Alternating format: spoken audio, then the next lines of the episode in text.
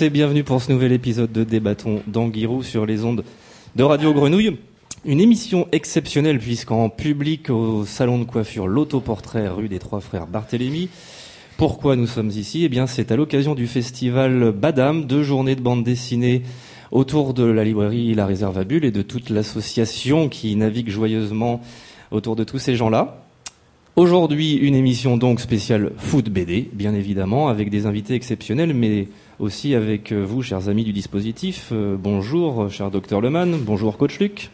Oui, bonjour à toutes, bonjour à tous. Ravi d'être là pour euh, parler de bande dessinée. Je suis très très content d'avoir été invité à cette émission. C'était pas gagné au départ.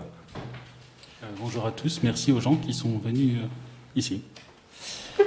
Alors, deux albums seront présentés aujourd'hui et bien représentés. Euh, premièrement, un maillot pour l'Algérie. Album publié euh, récemment au printemps chez Air Libre, je crois.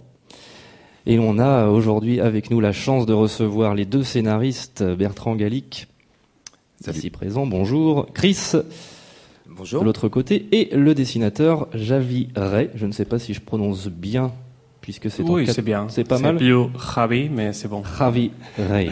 Bonjour tout le monde. Et puis le deuxième album, c'est Hors jeu, publié à l'Agrume avec notre ami Mathieu Chiara, qui interviendra. Euh, Chiara, pardon, qui interviendra euh, plutôt dans la deuxième partie de l'émission et qui, euh, pour cette euh, première mi-temps, puisque nous avons une émission exceptionnelle, dispositif exceptionnel, qui pour cette première mi-temps présentera et commentera le match de foot qui se déroule derrière nous, c'est-à-dire Belgique-Irlande ou Irlande-Belgique, avec vous, Magic, qui est au stade. Vous nous entendez?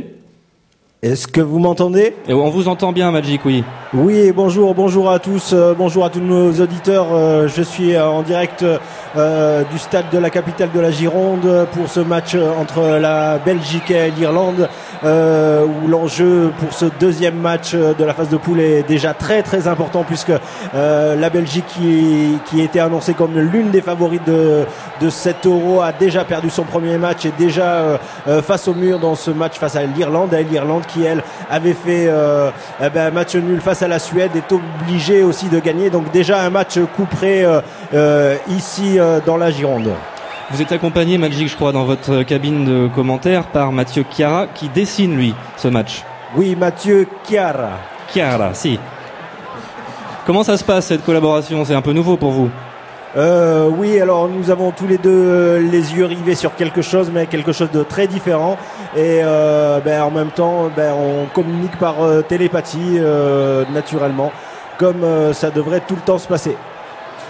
Merci Magic, on vous retrouve un peu plus tard. Bien sûr, vous intervenez quand bon vous semble, quand il se passe quelque chose sur le, sur le terrain. À tout à l'heure. Alors, messieurs, on va tout de suite commencer par parler de votre album. Un maillot pour l'Algérie. Euh, on a prévu quelques petites questions. Vous y répondez si vous voulez. On aimerait bien, bien sûr. hein, ce serait, ce serait mieux pour tout le monde. Et euh, avec le doc, on a avec prévu de commencer par vous interroger sur la méthode, sur le, pourquoi et le comment de cet album. Comment vous est venu, euh, Chris, Ravi et Bertrand, l'idée de l'écriture de cet album? Ça tout, part d'une discussion avec Chris euh, au festival de Saint-Malo à Quai des Bulles où il me fait part de son envie de, de conter des, des histoires où se mêlerait justement la grande histoire et, et le sport. euh, qui sont des domaines qui m'intéressent aussi euh, beaucoup. Euh, voilà, il avait commencé à démarcher des, des éditeurs pour tâter le terrain, voir le terrain sportif, euh, pour voir si ça, ça pouvait plaire ou, ou non. Euh, et visiblement, l'accueil n'était pas super, super enthousiaste euh, dans un premier temps. Euh, Par contre, moi, l'idée m'a énormément plu, puisque bon, on était en fac d'histoire avec Chris ensemble, et puis on a pratiqué le football ensemble aussi. Et donc, on est parti sur des recherches sur le net, voilà. Et puis on est tombé un peu par hasard sur bah, la destinée, cette aventure incroyable des footballeurs algériens. Docteur, une question peut-être. Euh, moi, ce serait plutôt une question euh, vis-à-vis des rapports qu'il y a avec euh, les, les dessinateurs. Donc, c'est pas forcément maintenant que je devrais la poser. Peut-être que Manuel, vous, vous continuez un petit peu ou, ou- Bah, on- oui, c'est vrai. Je continue. Vous avez dû effectuer, j'imagine, un travail de recherche documentaire assez précis, assez foisonnant. Et comment ça s'est passé? Où est-ce que vous êtes allé chercher un peu toutes ces informations dont vous aviez besoin? Et j'imagine rencontrer des, des gens aussi. Ça s'est pas exactement passé comme ça. On n'est pas tout de suite parti sur euh, l'aspect documentaire. C'est vrai que l'idée était vraiment de, de se dire comment on peut trouver un sujet qui dit plein de choses sur notre société et qui en même temps est une histoire euh, un peu un peu géniale à raconter, tout simplement un récit un peu un peu super. C'est vrai que dès qu'on on résume un peu l'histoire de cette équipe d'Algérie. Euh, en quelques lignes, on voit tout de suite qu'on a une histoire, une aventure assez euh, assez incroyable. Mais si elle était uniquement euh, restée dans l'histoire et c'était quelque chose qui s'est passé à 60 ans qui n'a plus de valeur aujourd'hui, ça nous aurait pas intéressé à ce point-là. Ce fait que quand on s'y est intéressé, on était en plein débat euh, sur l'identité nationale, la fameuse identité nationale, et qu'évidemment cette histoire de l'équipe d'Algérie, on peut peut-être la résumer quand même. euh, pour, On va y euh, venir un peu, un peu plus petit tard. peu après. Ouais. Mais bon, pose justement la question de qu'est-ce qu'un pays? Enfin, est-ce que c'est un territoire? Ce sont des frontières bien délimitées Est-ce que ce sont des gens qui sont nés ici et pas ailleurs Ou est-ce que c'est une bande de types qui ont décidé, pour le pire et pour le meilleur, de s'accompagner et d'être ensemble collectivement une équipe avant même un pays, pardon, avant même que ce pays existe Ce qui est le cas de, l'équipe d'Algérie. Donc tout ça, ça faisait écho à plein de problématiques aujourd'hui, et on a un peu orienté d'abord les recherches là-dessus en se disant euh, qu'est-ce qui dans cette histoire continue de nous parler aujourd'hui en réalité en France, en Algérie et plus largement, euh, plus largement ailleurs. Donc c'est un peu comme ça. On a d'abord, avant même de, bon, une fois qu'on avait les grandes lignes, c'est de se dire qu'est-ce qu'on avait envie de raconter à travers cette histoire-là? Et à ce moment-là, ça oriente les recherches effectivement sur euh, qu'est-ce qu'on met en avant, parce qu'ils étaient 11 euh, au départ, ils ont même une trentaine à l'arrivée. Donc quel, quel joueur on met en avant? On va pas raconter l'histoire des 30 au quotidien pendant euh, 4 ans, parce que leur aventure a duré 4 ans. Et, euh, et à ce moment-là, petit à petit, ben, on cherche, euh, oui, à travers euh, ben, un peu trois façons de faire. La première, c'est la recherche purement des archives journalistiques, notamment. La deuxième, c'est la rencontre des témoins. concrètement et ensuite on a une recherche documentaire encore plus précise page par page où là le, net va beaucoup nous aider c'est-à-dire les lieux les matchs comment ça s'était passé etc et c'est vrai qu'aujourd'hui internet nous permet des choses que jamais on n'aurait pu faire il y a encore 15 ans c'est vraiment impressionnant tout ce qu'on a pu trouver sur cette cette masse documentaire que présente aujourd'hui internet Docteur, sur le dessin. Ouais, non, sur le dessin, j'avais envie de, de vous poser une question. Euh, premièrement, c'est est-ce que quand on est scénariste de BD, euh, est-ce qu'on sait euh, dessiner? Est-ce que vous avez déjà fait des BD où vous avez dessiné Première question. Alors moi non, clairement. Et c'est mon deuxième album seulement. Et je dessine aussi bien que je danse pour donner une idée. Enfin, je, ferai- je ferai une démonstration peut-être alors pour. Bien Et sûr. Chris? Non, absolument pas. Euh, c'est vrai que euh, certains scénaristes hein, sont des dessinateurs également, voire euh, des dessinateurs reconvertis pour diverses raisons, totalement dans, dans le scénario. C'est le cas de Franck Giroud ou de Fabien Vellman, par exemple. Euh, nous, absolument pas, comme le dit Bertrand. Et donc, on dessine pas des storyboards ou des Monsieur Patate en termes de, de, de scénario. C'est vraiment uniquement de l'écrit. Par contre, on a toujours. Moi, j'ai appris à lire avec de la bande dessinée. J'ai toujours imaginé mes histoires en une suite d'images fixes. Donc, c'est vrai que nos scénarios sont déjà très mis en scène à l'arrivée, hein, après un certain nombre d'étapes, euh, case par case, avec les angles de vue, etc. et tout ça. Mais c'est une question qu'on peut retourner complètement au dessinateur de bande dessinée autant qu'au scénariste. C'est est-ce qu'un dessinateur de bande dessinée scénarise lui aussi? Pour moi, pour le coup, dès qu'on a affaire à un grand auteur de bande dessinée, c'est avant tout un raconteur d'histoire euh, hors pair lui aussi. Et pour un maillot pour l'Algérie, pour le coup, ça a vraiment été le cas avec, euh, avec Ravi. D'accord. Et comment est-ce que vous, euh, vous choisissez euh, un dessinateur? C'est-à-dire que ça doit être complexe quand on. Est-ce que vous établissez d'abord finalement tout le projet euh, de votre de votre BD, de votre ouvrage, et puis à la fin vous trouvez quelqu'un avec qui vous dessinez, ou en fait est-ce que la collaboration elle se fait quand même au fur et à mesure pour bah, pour être pour pour viser juste au final? Parce que je suppose que donner tout son travail entre les mains d'un dessinateur ça peut parfois être risqué. Ouais, alors il y a autant de façons de travailler que de scénaristes. Nous, c'est certain qu'on n'a pas du tout la méthode de tout écrire et ensuite on cherche euh, le type qui pourrait venir se plaquer là-dessus. Euh, c'est un peu comme au cinéma, quelque part ou au théâtre, on écrit aussi pour des acteurs, pour euh, leur capacité à jouer tel ou tel personnage, on l'a déjà en tête. Parfois, si on n'a pas encore le dessinateur, quand même, on a une idée vraiment du style, on, on, se donne quelques dessinateurs connus en disant tiens, on écrirait bien pour, on chercherait dans ce style-là.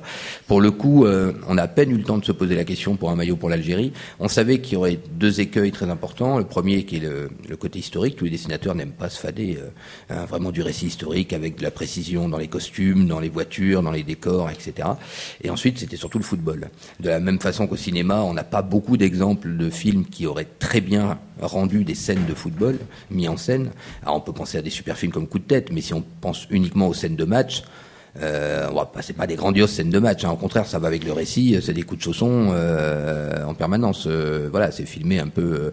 Euh, ça donne pas l'impression de voir un grand film, de, un grand match, pardon, d'une finale de championnat d'Europe ou de, ou de Coupe du Monde.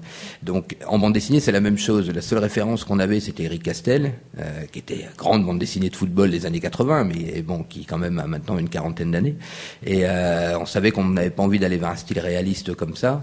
Et comment on arrive à retranscrire par le dessin l'énergie d'un mouvement sportif. Il n'y a rien de plus difficile. Le vélo, c'est très difficile, mais il y avait quand même un certain nombre de bandes dessinées sur le vélo, la boxe aussi beaucoup.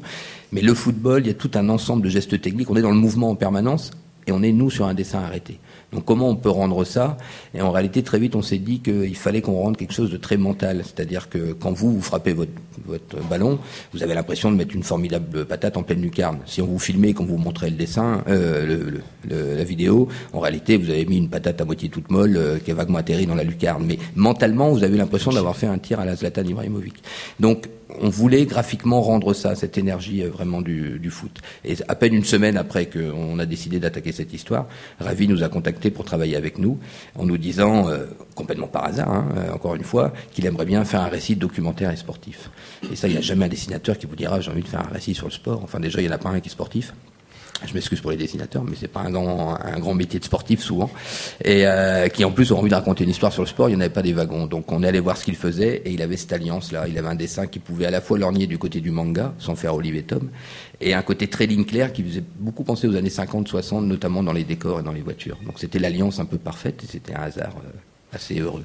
Et au niveau du tempo, ça se déroule comment? C'est-à-dire que vous lui confiez finalement euh, bah, ce scénario ultra détaillé, comme vous le disiez, et puis euh, voilà, il travaille pendant deux trois mois tout seul, où il y a des allers-retours qui sont quand même importants. Euh, comment ça, se, comment comment vous procédez exactement? Ravi, peut-être, tu peux répondre, je sais pas. Si. Et oui, on a commencé pour Chris Everton. Il me donnait des, des, scénarios très précis et des, des découpages de la planche. Mais à partir, à partir de ça, j'ai fait des storyboards et on a partagé des storyboards pour, pour arriver à, à, à le découpage final. Et ça a été la première moitié, de, de, l'album, mais à partir de, la, de, la, de ces moitiés, j'ai gagné un peu de confiance et j'ai vu qu'avec eux, j'ai de bonnes, comme se dit, de bonnes connexions pour travailler. Et j'ai commencé à proposer un peu et le découpage, mais toujours partageant avec lui le, le découpage final. Alors c'est un, un, travail un peu en trio très productif. Oui. D'accord. Ce qu'il faut avoir en, en, pardon, en tête, c'est qu'en fait c'est un ping-pong permanent entre entre nous trois. Et euh, ouais, la BD pour le coup devient un sport d'équipe un petit peu aussi quoi. Euh, il y a toutes les étapes, il y a des allers-retours, d'abord entre Chris et moi au niveau du scénario, et puis avec euh, notre dessinateur, avec Gravi, euh, au storyboard, à l'ancrage, à la couleur. C'est vraiment un échange permanent. D'accord, et c'est vrai que pour reprendre ce que disait euh, tout à l'heure Chris, euh, Internet vous aide beaucoup, par exemple, au niveau, pour quand on fait une recomposition historique, au niveau des lieux, parce que c'est vrai qu'il y a des lieux qui sont, on pense au stade de Nice ou à la baie de Sétif, par exemple, quand il y a le bateau qui part. Est-ce que là, vous utilisez vraiment des vieilles photos, en fait, pour recomposer ces paysages? Comment vous, comment vous faites? Euh, oui, pour, par exemple, pour les, les stades de Saint-Étienne, de Geoffrey Richard. Alors, euh, Geoffroy oui. Richard. Euh, merci. Guichard, comme Daniel. Et on, a, on a eu une bonne relation avec le, le musée de, de Berthe. Et, oui. Alors, euh, on, a, on, a, on a reçu des, beaucoup de documentation de l'époque. En fait, j'ai devais de changer deux fois les, les cases euh, où, où on voit les, les stats parce que j'ai trompé les, les dessins. Par exemple, c'est un exemple. À partir de ça, et pour d'autres stats, j'ai trouvé, euh, comme tu dis, dans Internet, il y a aujourd'hui beaucoup d'informations. Mais surtout, les, stades importants pour nous, je pense, c'est les, les stades Ça, ça, c'est quoi Daniel Guichard. oui. Et oui, oui, c'est ça. Alors on va aborder maintenant ensemble euh, l'histoire de, ce, de cet album, Un maillot pour l'Algérie. C'est une histoire qui débute par un double événement, on va dire, les événements assétifs, et, euh, et puis cette, euh, ce que vous appelez, je ne sais pas si c'est comme ça que ça s'est vraiment appelé dans l'histoire, cette opération défection. Euh, mais avant de nous raconter tout ça, peut-être s'il serait bon pour nos jeunes auditeurs de, revenir euh, brièvement sur le contexte historique de, ce début d'album.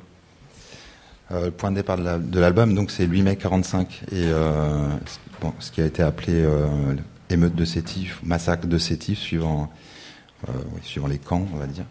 Euh, parce que le 8 mai 45, alors qu'on célèbre la victoire des Alliés à Paris, au même moment, euh, dans un certain nombre de villes algériennes, eh bien, on, est très heureux aussi, évidemment, de la victoire des Alliés, mais on, manifeste son, envie de plus de droits, plus de liberté, et pourquoi pas même carrément l'indépendance. Euh, ces manifestations de Sétif, on, on, le sait, ont dégénéré, il y a eu des morts.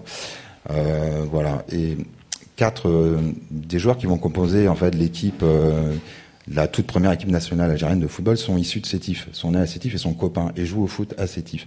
Ils ont vécu ces massacres-là. Euh, donc il y a Rachid Mekloufi qui est carrément le personnage principal, notre témoin principal aussi. Euh, Karmali qui jouait lui, euh, Mekloufi a joué plus tard à Saint-Étienne, Karmali à Lyon. On a Mokhtar Haribi qui est un peu le grand frère. Et enfin, on a Amar qui jouait au SCO d'Angers à l'époque. Et ces quatre-là, donc grandissent ensemble, vont venir jouer en, métropole, puisque l'Algérie est française, en, en, en 58, et euh, vont répondre à l'appel du FLN, euh, et donc euh, quitter le territoire pour un camp de base à Tunis, et monter, donc seront la base, en fait, le socle vraiment de cette première équipe. Dans cet album, justement, vous appelez cette fuite et cette opération qui est montée pour rapatrier les joueurs algériens euh, et, les faire sortir de France. Je crois qu'elle est appelée opération défection ou quelque chose de, de, ce genre-là. Je ne sais pas si ça vous dit quelque chose. En tout cas, qui décide de cette opération et, comment, comment ça, se déroule? Donc c'est la Fédération de France du FLN qui organise tout ça, qui a pris contact euh, à travers euh, des, certaines figures comme Mohamed Boumezrag ou comment Abdelaziz Bentifour, qui vont donc voir les joueurs voilà, dans leur, leur ville respective, et euh, tentent de les convaincre euh, que, ben, que leur pays a, a besoin d'eux, qu'ils doivent devenir des ambassadeurs et faire du football euh, ouais, une arme en fait pour la, une arme pacifique entre guillemets pour pour une, une juste cause. Mais ça n'a pas dû être un choix si facile que ça pour certains de ces joueurs qui étaient pour certains sélectionnés en équipe de France. 58 c'est une année de Coupe du Monde, la France allait jouer la Coupe du Monde en Suède. Et, mais on, comprend aussi par ce parallèle, cette habile euh, chronologie de ce début d'album, euh, que Sétif aussi forge chez ses joueurs, les événements de Sétif forge chez, ses joueurs un, une conscience aussi politique, une conscience euh, qui dépasse le football. C'est pas monolithique hein, dans l'équipe. Bon, ils sont 12 à partir. Il y en a deux qui sont arrêtés euh, à la frontière. Et euh, donc, ils arrivent à 10 en, euh, en, Tunisie. Ils vont trouver un 11e joueur sur place. Donc, au départ, ils n'ont même pas un seul remplaçant. Mais dans ces 11 joueurs-là, vous avez effectivement euh, ben, l'un des plus jeunes, donc Rachid, qui, lui, qui le dit lui-même. Hein, il n'est pas politisé du tout à l'époque. Il est déjà très heureux d'être footballeur professionnel en France. Il a plutôt une chouette vie par rapport à, ce qu'il imaginait ou ce qu'il vivait en Algérie. Et euh, il répond tout simplement, lui, à l'appel des grands frères. C'est-à-dire, on lui a pas envoyé n'importe qui, on lui a envoyé notamment donc Mokhtar Haribi, qui est effectivement un des premiers joueurs euh, euh, professionnel algérien évoluant en France et qui a une dizaine d'années de plus que lui et donc qui du coup lui dit le pays a besoin de toi, il faut que tu viennes. Et quand il dit oui, euh, Rachid, c'est plusieurs mois avant euh, avant euh, l'évasion en réalité. Donc il va dire oui au départ sans du tout imaginer encore les conséquences que ça va avoir, sans même imaginer que ça va réellement se passer. Et au final, il va être prévenu 48 heures avant seulement, hein, le vendredi. Le match a lieu le dimanche. Et le vendredi, on lui dit, ben, prépare tes valises, dimanche on part. Donc ils n'ont pas vraiment le temps de, de, prendre du recul. À côté de ça, à, l'autre extrême, vous avez notamment Ben Tifour, effectivement, euh, qui est un des organisateurs de, de l'évasion, qui lui aussi est un des premiers joueurs professionnels euh, algérien en France, qui a joué en équipe de France et qui tient un bar à Nice qui sert déjà de base arrière au FLN, notamment pour la collecte de l'impôt révolutionnaire. Donc là, lui est extrêmement politisé. C'est exactement euh, pourquoi il va s'engager dans cette aventure et va toujours être un des meneurs politiques de, de l'équipe jusqu'à après euh, l'indépendance où euh, il va prendre des responsabilités aussi dans le nouveau football algérien de ce pays qui a donc émergé entre temps. Donc il y a vraiment euh, différents personnages. Euh, celui dont on peut dire qu'il a, peut-être fait le plus grand sacrifice, c'est quand même euh, Zitouni, qui est le plus connu, qui est le défenseur central de l'équipe de France, qui lui est clairement sélectionné pour la Coupe du Monde 58. On dira d'ailleurs que si la France a perdu en demi-finale contre le Brésil 5-2, c'est parce qu'il manquait Zitouni en défense et qu'on n'aurait jamais pris 5 buts euh, contre le Brésil avec Zitouni. Donc ça, c'est la façon bien française de gagner toutes les Coupes du Monde, même quand on se fait éliminer au premier tour. Mais euh, pourquoi pas euh, Mais surtout, Zitouni allait être euh, certainement transféré au Real de Madrid, le Real de Madrid de Di Stefano quand même. Et il avait 30 ans, donc quand il est parti, euh, bah, il a renoncé à tout ça.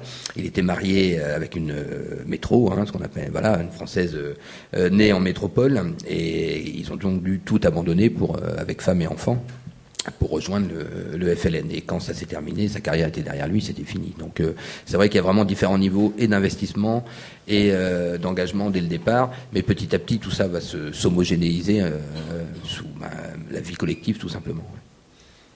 Oui, pour rappeler quand même le contexte de, de, ce livre, ça se passe en pleine guerre d'Algérie, puisque c'est entre 1958 et 1962, en grande partie, que euh, donc qu'a lieu le, le, décor de, de, ce, de, cette bande dessinée.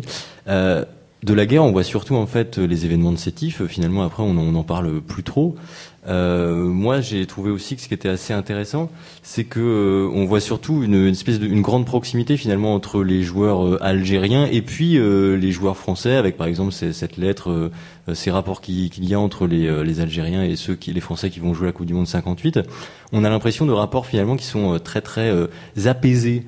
Alors euh, c'est une lecture qui est assez intéressante parce que c'est pas du tout ce qu'on pourrait s'imaginer en fait d'un rapport entre des Algériens et euh, qui essaient de se décoloniser et euh, un rapport à la France. Il y a un rapport à la France en fait qui est qui est pas qui est pas si violent que ça en fait. C'est en tout cas de cette manière-là qu'on lit en tout cas euh, le rapport qu'ont ces, ces, joueurs qui s'échappent. Alors, est-ce que c'est pas une lecture qui est un petit peu aussi celle des footballeurs, celle des nantis quelque part?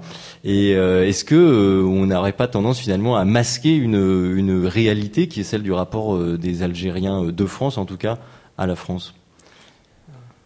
Rachid, donc on a interviewé, qu'on a rencontré, dit que le le, racisme, en fait, il a vécu en Algérie, pendant qu'il était en Algérie, euh, une, fois en France, en fait, il, enfin, il a été vraiment surpris de l'accueil et, euh, voilà, il n'a pas de souvenir euh, douloureux, on va dire, de, au moment de son arrivée en France, il n'a pas vécu le même racisme que, que sur sa, dans sa terre natale entre guillemets. Euh, quand tu parles de, tu évoquais la carte postale là, de de Copa, Fontaine et tout ça. Euh, oui, c'est ils sont ils sont ils sont footballeurs, ils sont copains. Alors, euh, est-ce que oui, l'amitié est au-dessus, en fait, sans doute de, de ces problèmes politiques? Après, c'est intéressant ce que tu fais allusion quand même au côté vision des nantis euh, footballeurs. Euh, qu'on peut le dire malgré tout, hein, on n'est évidemment pas du tout dans le star euh, système ou le football business qu'on connaît aujourd'hui. Ça n'empêche qu'en moyenne, pour donner une idée, ces footballeurs gagnent dix fois le salaire minimum en France de l'époque. Donc ça donne quand même évidemment une idée. Aujourd'hui, c'est qu'ils seraient donc payés autour de 12 000 euros à peu près, ce qui en fait donc effectivement des nantis, hein, quoi qu'on en dise, en tout cas de la classe euh, supérieure. Et, euh, et c'est notre regard aussi. Euh, c'est-à-dire que cette histoire-là, elle n'est pas racontée d'un point de vue euh, historique pur et dur, c'est-à-dire un historien qui euh, pencherait le pour, le contre, qui en ferait une thèse, une antithèse, une synthèse, etc., sous la vision de la guerre d'Algérie. L'idée était de raconter l'aventure de ces footballeurs à travers leur regard. Et c'est vrai qu'ils n'ont jamais, ils, ils n'ont pas renoncé à la France, enfin comment on va dire ça Ils ont renoncé à la France pour se décoloniser, mais ils n'ont jamais, ils n'ont jamais été en guerre contre la France. Ils ont été en guerre sans armes, d'abord, ce qui quand même permet aussi d'avoir une relation un peu plus apaisée, ils n'ont tué personne. Euh, ils ont été euh, en faveur de leur pays, non pas contre la France. Et pour le coup, pour des valeurs qui étaient celles de la République française. Hein. Euh, je veux dire, la révolution algérienne, elle se fait au nom de l'égalité, euh, du droit de vote, etc. Donc on n'est pas du tout dans dans une, euh, une, action terroriste au sens où on l'entendrait aujourd'hui, par exemple, si on, on, prend un exemple comme celui de Daesh, puisqu'on a aussi affaire à des jeunes Français, les fameux binationaux ou autres, qui partent euh, rejoindre Daesh, par exemple.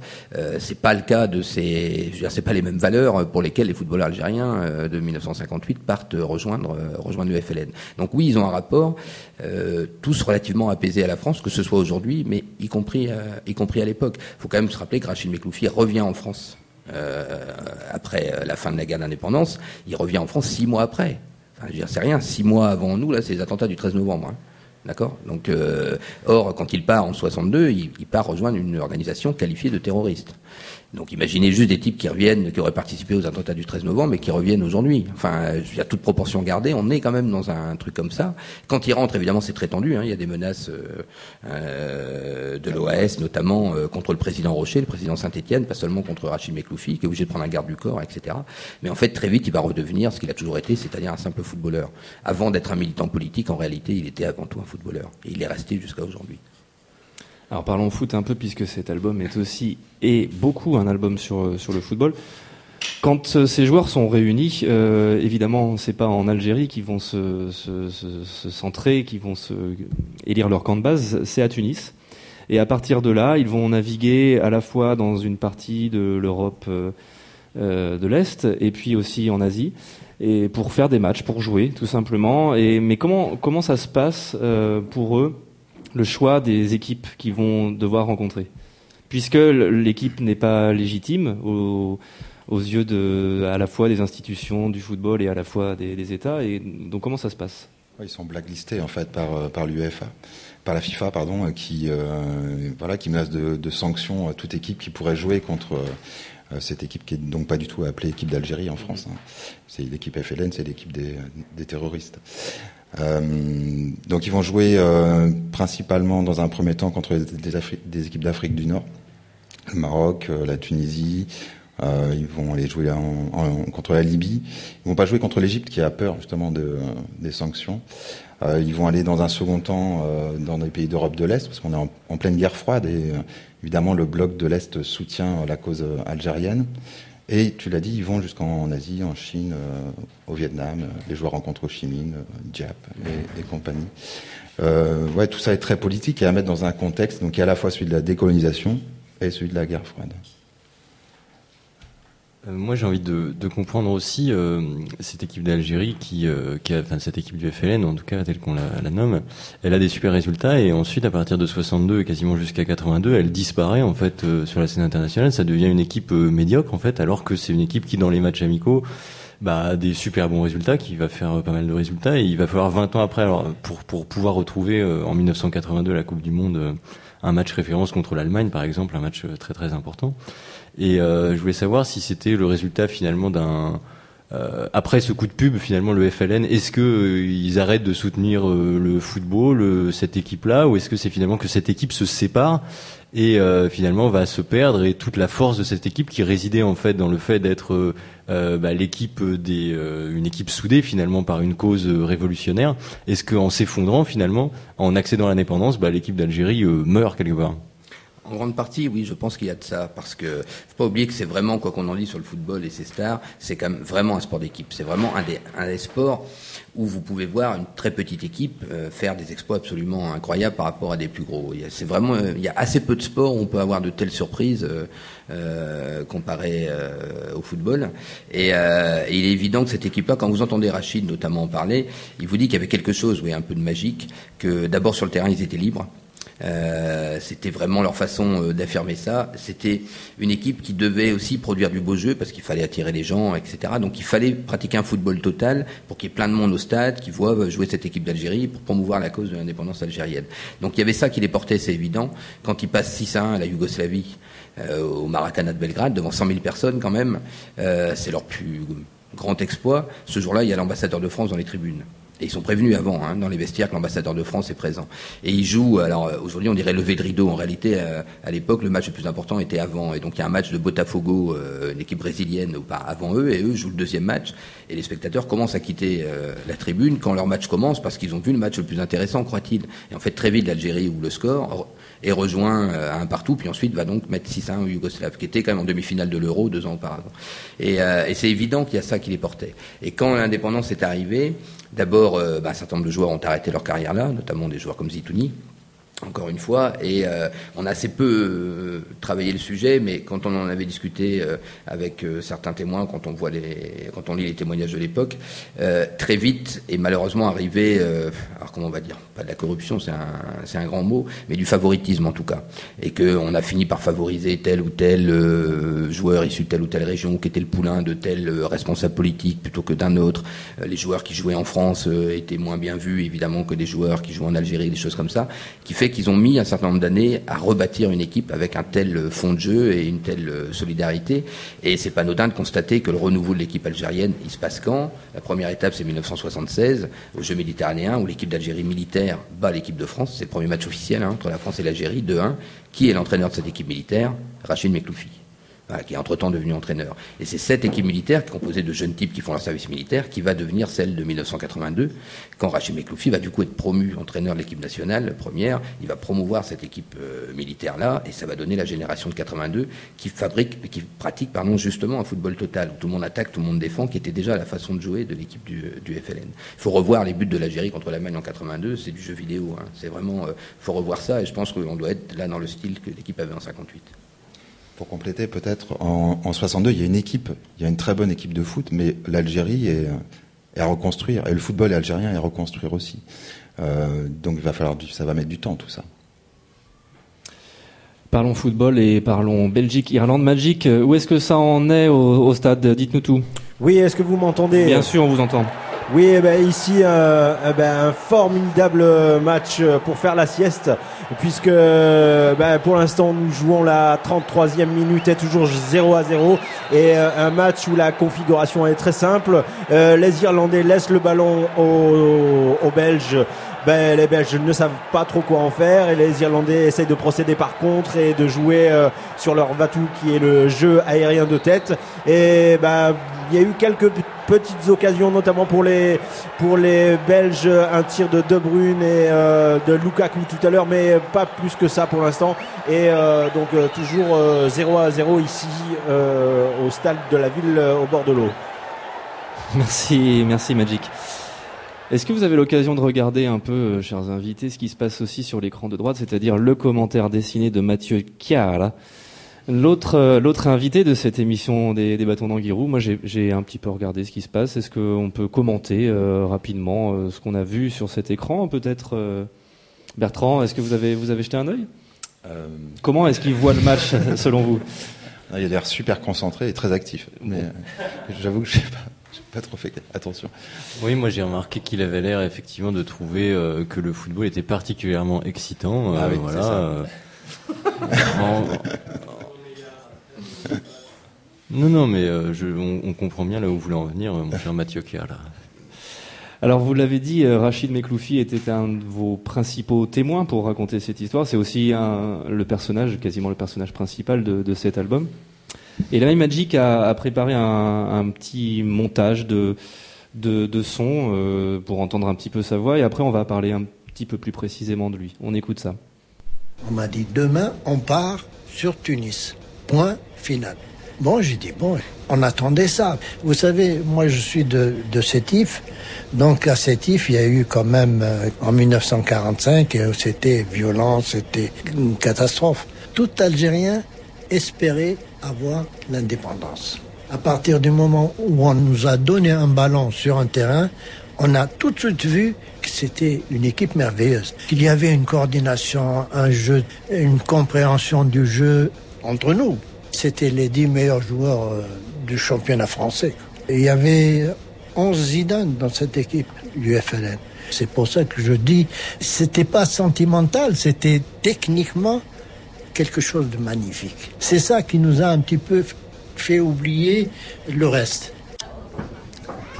Saint-Étienne était ma ville de réception. Quand je suis parti de Sétif, je suis allé directement à Saint-Étienne et à Saint-Étienne, je trouvais une famille.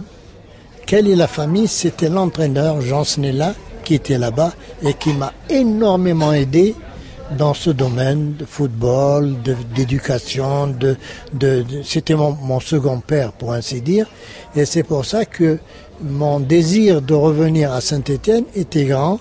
Et euh, je savais pas si je pouvais aller ou non. C'est pour ça que j'ai demandé au, au monsieur Bembella, qui était président euh, de, l'Algérie, euh, du, GPRA, euh, si je pouvais je pensais que j'allais recevoir une, réponse négative.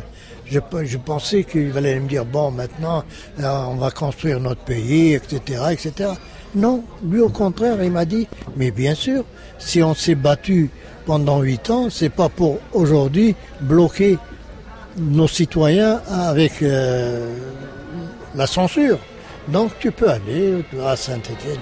Quand je suis arrivé à Saint-Étienne, d'abord euh, il y avait beaucoup de remue-ménage, il y avait beaucoup de, de, gens qui ne voulaient pas que je revienne, euh, surtout les gens de l'Ouest, surtout les pieds noirs. Mais la majorité de, de, la population stéphanoise était pour.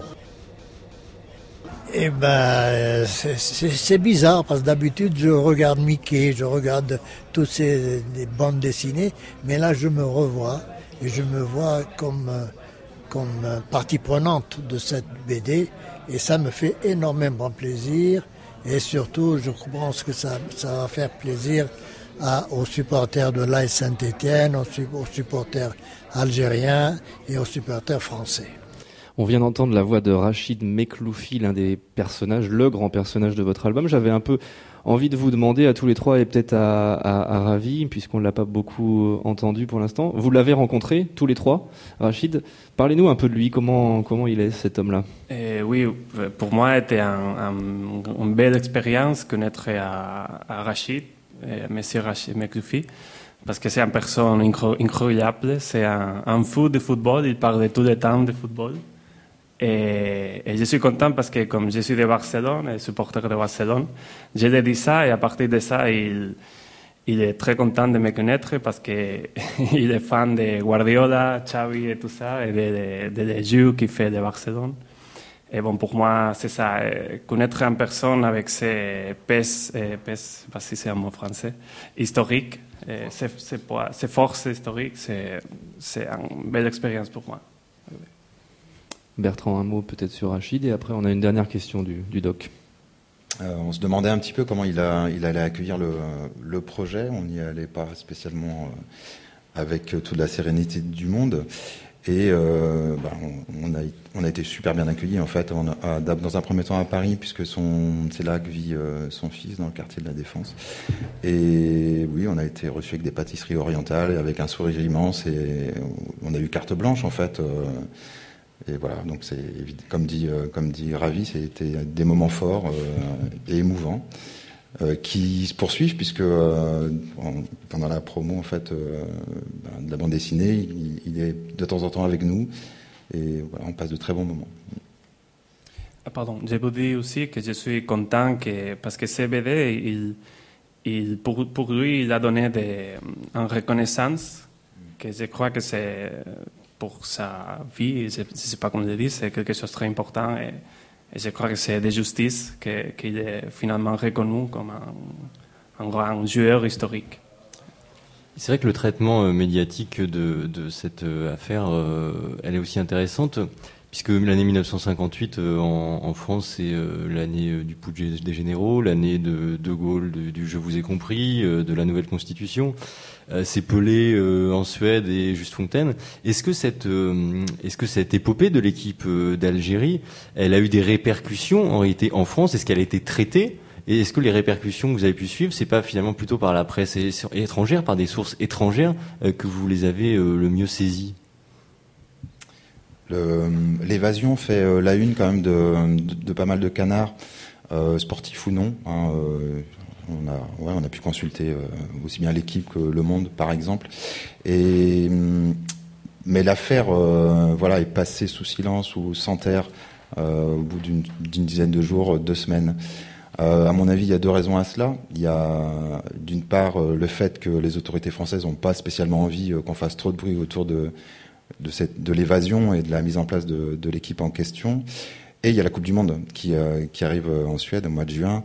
Et donc, politiquement, on a voulu probablement en France cacher des choses, passer sous silence.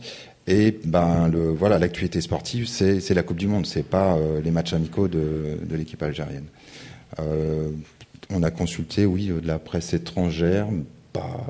La presse suisse un petit peu, on a trouvé des choses notamment sur leur évasion. Euh, après, euh, il existe forcément quand ils ont joué dans des pays étrangers des comptes rendus, mais bon, les comptes rendus de journaux d'Europe de, l'Est, on n'est pas super capable de les lire, même si on les trouvait sur Internet, encore moins les journaux asiatiques. Mais c'est vrai que non, médiatiquement, c'est quelque chose qui aujourd'hui fait partie de la légende et de la mythologie des luttes d'indépendance algérienne mais qui commence quand même à être oublié aussi par euh, la génération actuelle. Hein. pas énormément de jeunes Algériens qui connaissent réellement cette histoire, en tout cas pas obligatoirement dans le détail. Et la ramener aujourd'hui euh, au grand jour, je pense, était, était important, mais aussi pour toute une génération de, euh, jeunes Français aujourd'hui de connaître cette histoire-là, parce que c'est aussi une histoire française. Enfin, ça a failli être le sous-titre qui aurait été un peu provocateur, d'accord, mais qui aurait pas été injustifié de, de, cette bande dessinée, une histoire française, parce qu'à l'époque, on l'a suffisamment répété, l'Algérie c'est la France, et que surtout euh, ces joueurs ont joué pour l'équipe de France, hein, une partie d'entre eux, et que ça illustre tous les rapports euh, aussi complexes qu'enrichissants qu'on peut avoir la France et l'Algérie, souvent très clivants, euh, d'accord. Et là, cette histoire, elle recrée du lien quand même entre la France et l'Algérie, encore une fois, notamment par le personnage de Rachid Mekloufi, qui a continué sa carrière en France et, et qui reste un, des joueurs français euh, voilà, considéré comme tel, un des plus grands joueurs français. Quand Jean-Michel Larquet vous dira que c'est le plus grand joueur avec lequel il a joué, par exemple. Enfin voilà, son, la trace dans l'histoire française de Rachid Mekloufi est importante quand même. on fait une petite pause musicale avec euh, Mickey 3D, l'artiste préféré de Bertrand Gallic et de Rachid Mekloufi, et un morceau qui s'appelle Johnny Rep. Johnny Rep parce que... Parce que à Saint-Etienne, évidemment. Bon, allez, on écoute ça premier but, explosé au moment du second, c'était un penalty, et explosé de joie également au moment du troisième but qui marquait la victoire finale de l'AS Saint-Etienne face à l'équipe polonaise de Lot. Ce soir c'est le tout premier match de la saison. Et Johnny Rep a les cheveux blonds. 45 000 personnes se tassent dans le chaudron. Et Johnny Rep enlève son pantalon un ange qui passe dans les vestiaires. Johnny Rep enfile son maillot vert. Ce soir, la lune escorte les champions. Et Johnny Rep affûte ses crampons.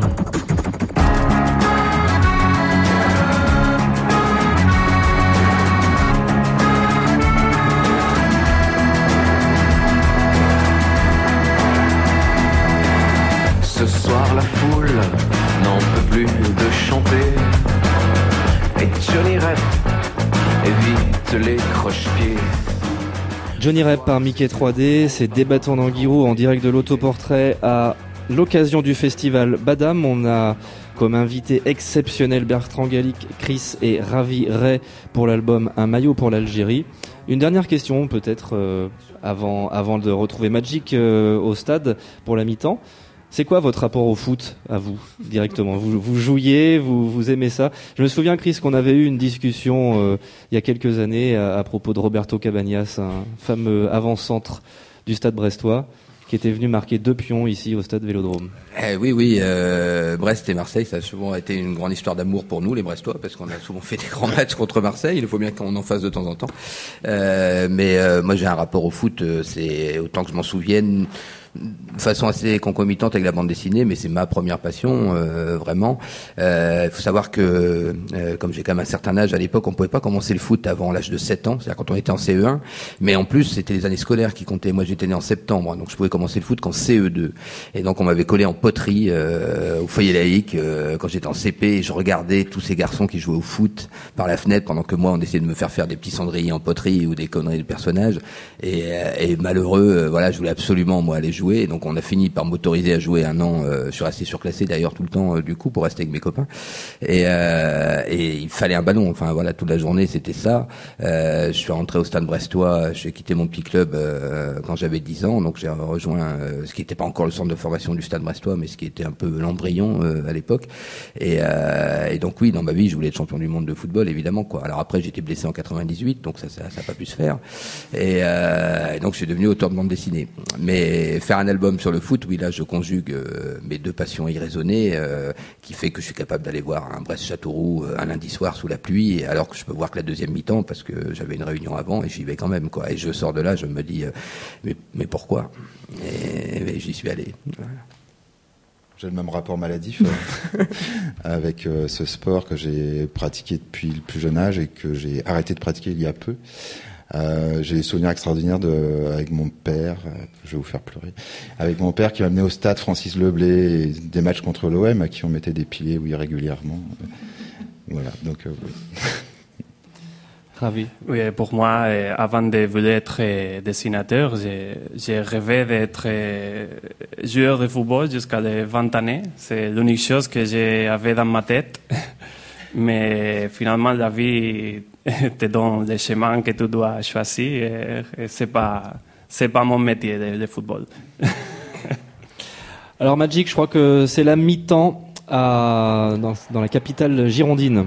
Oui, tout à fait. L'arbitre euh, vient de siffler la, la, fin de la première mi-temps euh, il y a à peine euh, une minute de cela et le score ici est toujours de 0 à 0. imaginez un match avec euh, une équipe euh, qui ne veut pas la balle, euh, l'équipe irlandaise, qui la laisse volontairement donc à nos amis belges. Et les Belges bah, qui tournent avec, qui se font des passes, qui redoublent de passes, ils essayent de passer sur les côtés, mais bah, l'équipe irlandaise en défense est très bien organisée, très bien concentrée. Et bah, ça a laissé quand même quelques petites occasions aux, Wallons et Flamands, notamment sur un, tir de, de hasard, un tir de Lukaku et à la fin sur un corner une reprise de la tête euh, d'Alder Vereld. Euh, voilà les principales actions qui ont été euh, dans, cette première période. Mais mis à part cela, ben, il, fait beau ici dans la Gironde, les gens sont plutôt contents, ils dorment un petit peu et c'est formidable. Merci Madji, mais autrement dit c'est un peu chiant quand même ce, ce match. alors dans le métier on n'a pas le droit d'utiliser certains termes, donc c'est un super match. Alors, on va euh, profiter de la mi-temps pour rendre un peu hommage à nos invités aujourd'hui et se mettre peut-être probablement un peu en danger, nous-mêmes, membres du dispositif des bâtons d'Anguirou.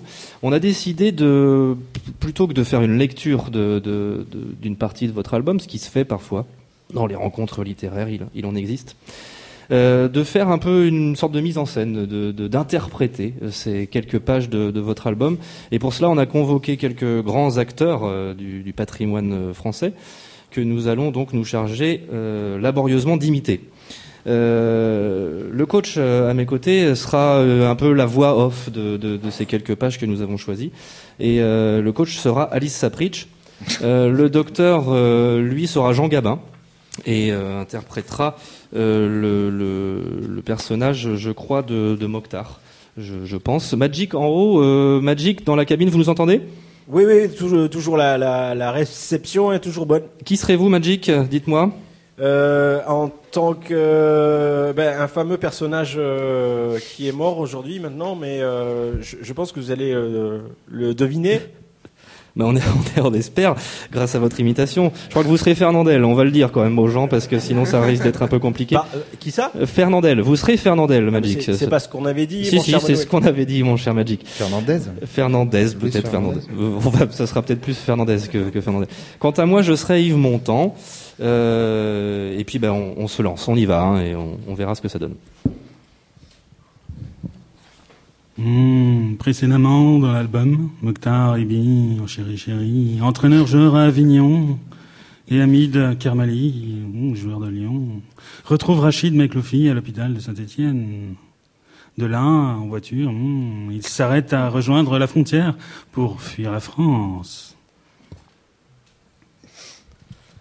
Ben non, non, non, c'est toujours Quelques mois plus tôt, à Nice, Deux hommes pénètrent dans un café, hmm, de l'intérieur duquel on entend le patron demander à sa femme de fermer la terrasse. La scène hmm, se poursuit à l'intérieur où le patron, qui n'est autre que Abdelaziz Ben Tifour, joueur de Nice, finit par reconnaître les deux entrants.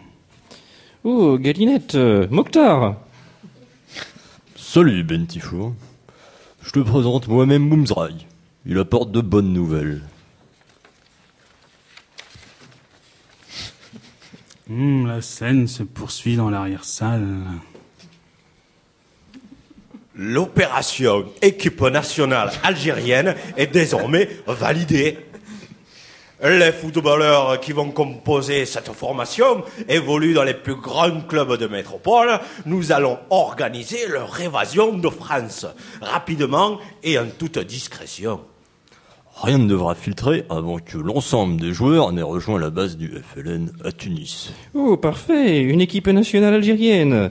Le retentissement va être phénoménal. Je l'espère bien. Le monde entier doit savoir qu'il y a une guerre en Algérie et que des hommes sont prêts à tous les sacrifices au nom de la liberté pour affirmer leur droit à l'indépendance. Une question reste en suspens. Quand?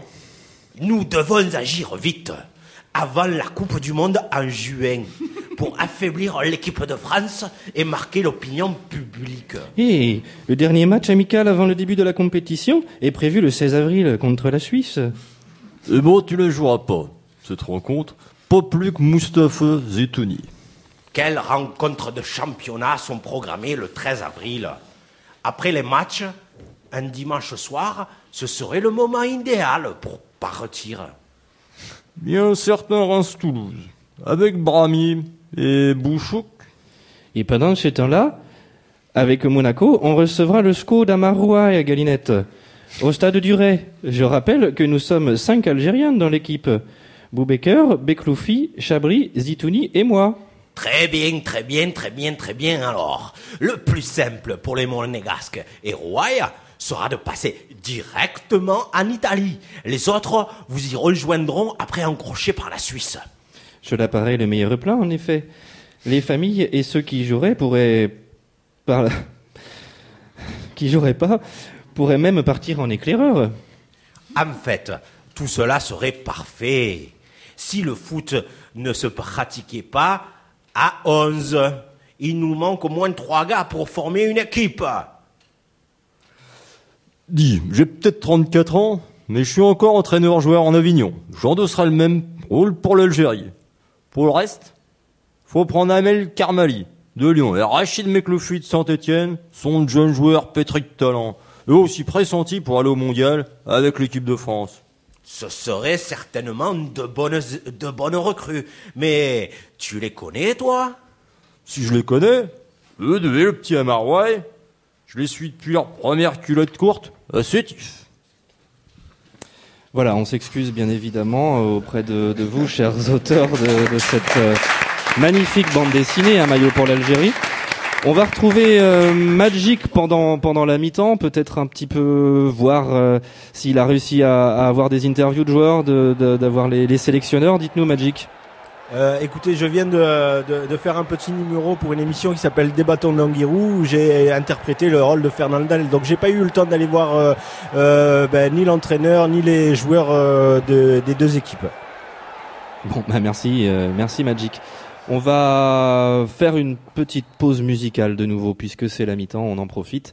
Cette fois-ci, c'est vous, Ravi, qui avez choisi le morceau, un Oui. morceau catalan euh, aux couleurs de votre accent. Dites-nous tout. Et oui, je trouvais pas une chanson relationnée avec le, le foot, alors j'ai préféré de, de vous de porter un groupe catalan qui s'appelle Manel, qui est très très bon, j'espère.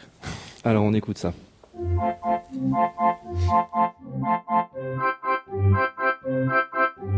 I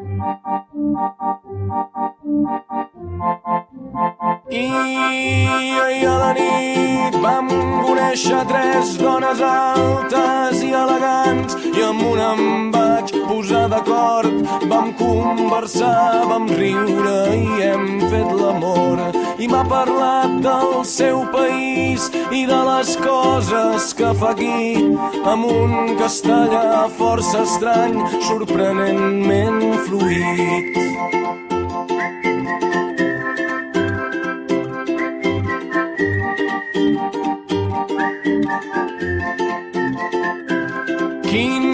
Nas més gros que tens, m'ha dit. La dona alta des del llit i a la paret ha assenyalat un quadre verd.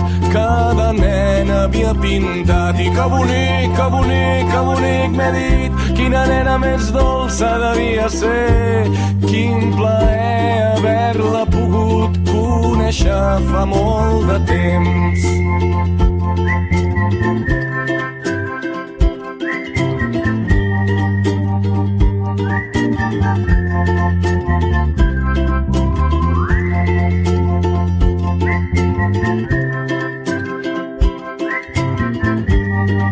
Thank Si tanques els dos ulls, m'ha dit, si et quedes quieta dins del llit, t'ensenyaré una cançó que a casa em cantaven per anar a dormir. Parla d'un bosc i d'un senyor que hi viu aïllat entre oms i flors i es protegeix dels mals humans amb un exèrcit d'animals. I que bonic, que bonic, que bonic m'he dit i quina veu més fina que té. Quin plaer haver-la pogut conèixer fa molt de temps.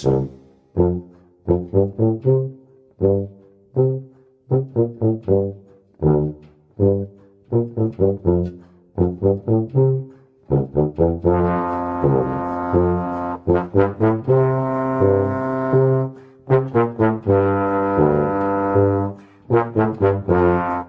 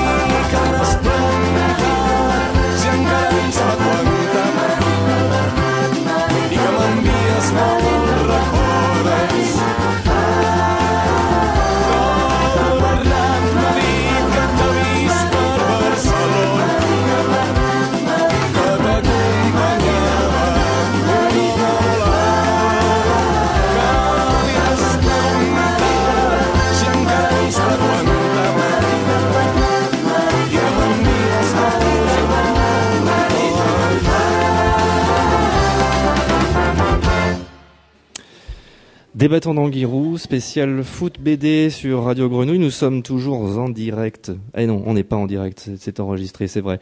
Nous sommes par contre en public euh, au salon de coiffure L'Autoportrait, rue des Trois Frères Barthélemy. Euh, pendant le festival Badam, euh, et je cherche des yeux dans l'assistance, euh, la présence d'un d'un représentant peut-être de, ce festival, euh, Peggy, Peggy qui est là, qui vient de faire son entrée dans le public. Peggy, peut-être tu pourrais nous dire juste deux mots du, festival, euh, comment ça se passe, euh, qui, est-ce qui organise ça? C'est pas toi toute seule, j'imagine. Et, voilà, nous dire un petit mot du, programme du week-end. Je peux. Alors, le festival Badam, bah, c'est sa septième édition et euh, en ce qui concerne le programme euh, de la fin d'après-midi, il se trouve qu'il pleut, que nous avons donc rentré toutes les tables, mais euh, du coup, on est bien au chaud à l'autoportrait. Euh, Qu'est-ce qui nous reste à faire aujourd'hui? Après euh, des bâtons d'Anguirou, on va au Cercle Rouge, restaurant Rutière, où eh ben, on clôturera ce festival il y a euh, une exposition des planches de Gaël Henry euh, sur la bande dessinée euh, Alexandre Jacob. Voilà. Donc sinon, bah, on est super content. Vous avez l'air de trop bien assurer là. Merci Peggy pour ces petites présentations. On va retrouver le docteur maintenant pour euh, commencer cette seconde mi-temps. Je vois que les joueurs euh, Magic, les joueurs euh, vont revenir sur le terrain, c'est ça? Oui, les joueurs sont en train de revenir euh, sur le terrain. Tout à fait, le, le match va pouvoir reprendre euh, pour la deuxième mi-temps, mais euh, d'ici euh, une ou deux minutes, je pense. Très bien, bah, on, on vous reconsultera pour l'occasion, bien évidemment. Docteur, vous nous avez préparé aujourd'hui une traditionnelle chronique. Euh, les auditeurs vous connaissent pour ce talent-là. Et, aujourd'hui, vous, vous allez parler de BD. Ouais, je vais parler de BD euh, avec la voix de Philippe de Villiers cette fois-ci. euh, voilà. Mis à part la chimère qui m'a longtemps porté. Non, je déconne en fait. euh, je voulais me venger de Jean Gabin, voilà, qui m'avait été attribué par tirage au sort, euh, un grand moment de solitude. euh, heureusement, un petit peu partagé avec mes collègues qui, à mon avis, avaient fait le tirage au sort eux-mêmes. Mais bon, voilà. c'est- C'était un sondage. hein. C'était un sondage. C'était l'opinion qui s'était, Bon. qui s'était, qui avait parlé. Allez, je vous parle de BD. Mis à part la chimère qui m'a longtemps porté à croire que les fusées pouvaient se poser sur le sol lunaire par un évident et simplissime principe de rétroaction, certitude dont je ne fus déniaisé qu'à un âge bien avancé que je n'aurais pas l'indécence de vous avouer ici, eh bien figurez-vous que ma première véritable illusion liée à la bande dessinée nous renvoie à l'être tutélaire dont nous tirons notre nom, à ceux des murges du football amateur, tardivement converti au goût pour l'argent facile, lui, l'ennemi des boîtes de nuit, le grand-père de famille prompt à avancer les pendules pour mieux vous vider la tirelire au prétexte d'un retard à l'allumage. L'innommable maquignon bourguignon, fatalement accoquiné à l'éleveur de poulets en batterie, en grosse caisse et en cymbales, ce père bien dodu et paternaliste sévissant comme d'autres légendes de Lyon dans cette sinistre préfecture qui délaissait la prononciation du X pour en paraître plus austère. Ce premier quiproquo tient d'une mauvaise interprétation toute fantaisiste de la véritable signification du stade de la BD champ. Entre qui vite à la surprise générale ces joueurs sacrés par un doublé en 1996. La BD et le chant, flippante évocation des deux disciplines les plus vilipendées par l'éminent collégien que j'étais à l'époque. Cette terrible alliance du sabre et du goupillon, BD, chant confinant à l'horreur lors des deux heures hebdomadaires consacrées, qui aux arts plastiques, qui à l'éducation musicale, tant surtout prompte à vous passer l'envie de vous mettre un casque de baladeur sur les oreilles, à jurer sur l'honneur ne pouvoir esquisser un soleil.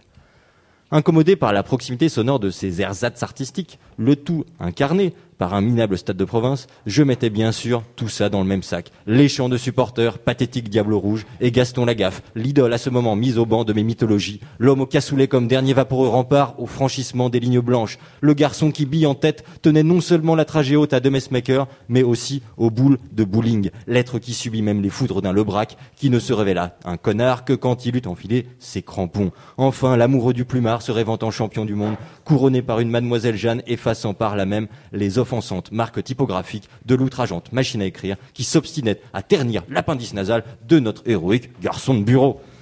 Ton foot me manquait alors, Gaston. Toi qui ne craignais pas la bulle, toi qui planchais sans relâche à faire disparaître le courrier des lecteurs, à soustraire ta vignette à la fromange fric ou à l'œil d'épervier de Lontarin, les traits déjà tirés par la perspective de la loi El Khomri. Mais la méprise prit fin.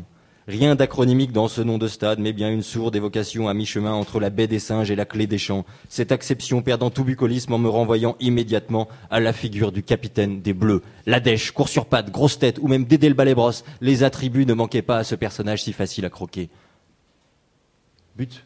Il y a but, euh, Magic. Est-ce qu'il y a Oui. but? Il y a but, non? Oui, tout à fait, mais j'entendais euh, notre cher docteur, donc euh, je n'ai pas voulu le couper, mais tout à fait en cette en ce tout début de reprise de mi-temps, eh bien c'est euh, l'attaquant belge euh, qui d'une superbe frappe juste à l'extérieur de la surface de réparation euh, des Irlandais euh, vient tromper le, le gardien irlandais sur son côté droit et ça fait 1-0 pour les Belges. Et c'est plutôt euh, bien récompensé pour pour euh, nos amis euh, wallons et flamands parce que euh, bah, en première mi-temps ils n'avaient pas montré grand chose et là tout de suite ça les place dans une meilleure situation et 1-0 et je pense que ça va pouvoir regonfler le moral de cette équipe et, et félicitons encore l'entraîneur des Belges Marc Villemotte qui a laissé la confiance à son attaquant qui avait été très critiqué et Lukaku qui n'a pas besoin de beaucoup d'occasions pour marquer. C'est ce qui a été le cas ici donc 1-0 et bah, c'est très embêtant pour nos amis irlandais qui doivent recomposer de tactique là pour euh, essayer d'aller chercher cette victoire au moins. Puisque vous avez la parole et avant de la redonner au docteur, euh, mon cher Magic, euh, vous avez euh, été rejoint pour cette deuxième mi-temps hein, puisque les moyens de des bâtons d'Anguirou et ceux de Radio Grenouille sont illimités. Nous avons le pouvoir de téléportation. Chris vous a rejoint au stade Girondin. Oui, tout à fait. Je vais peut-être lui passer la parole, mais il est très très concentré. Il va peut-être exprimer un souffle. Euh, euh, pardon, si je descends, je peux parler, hein, pardon.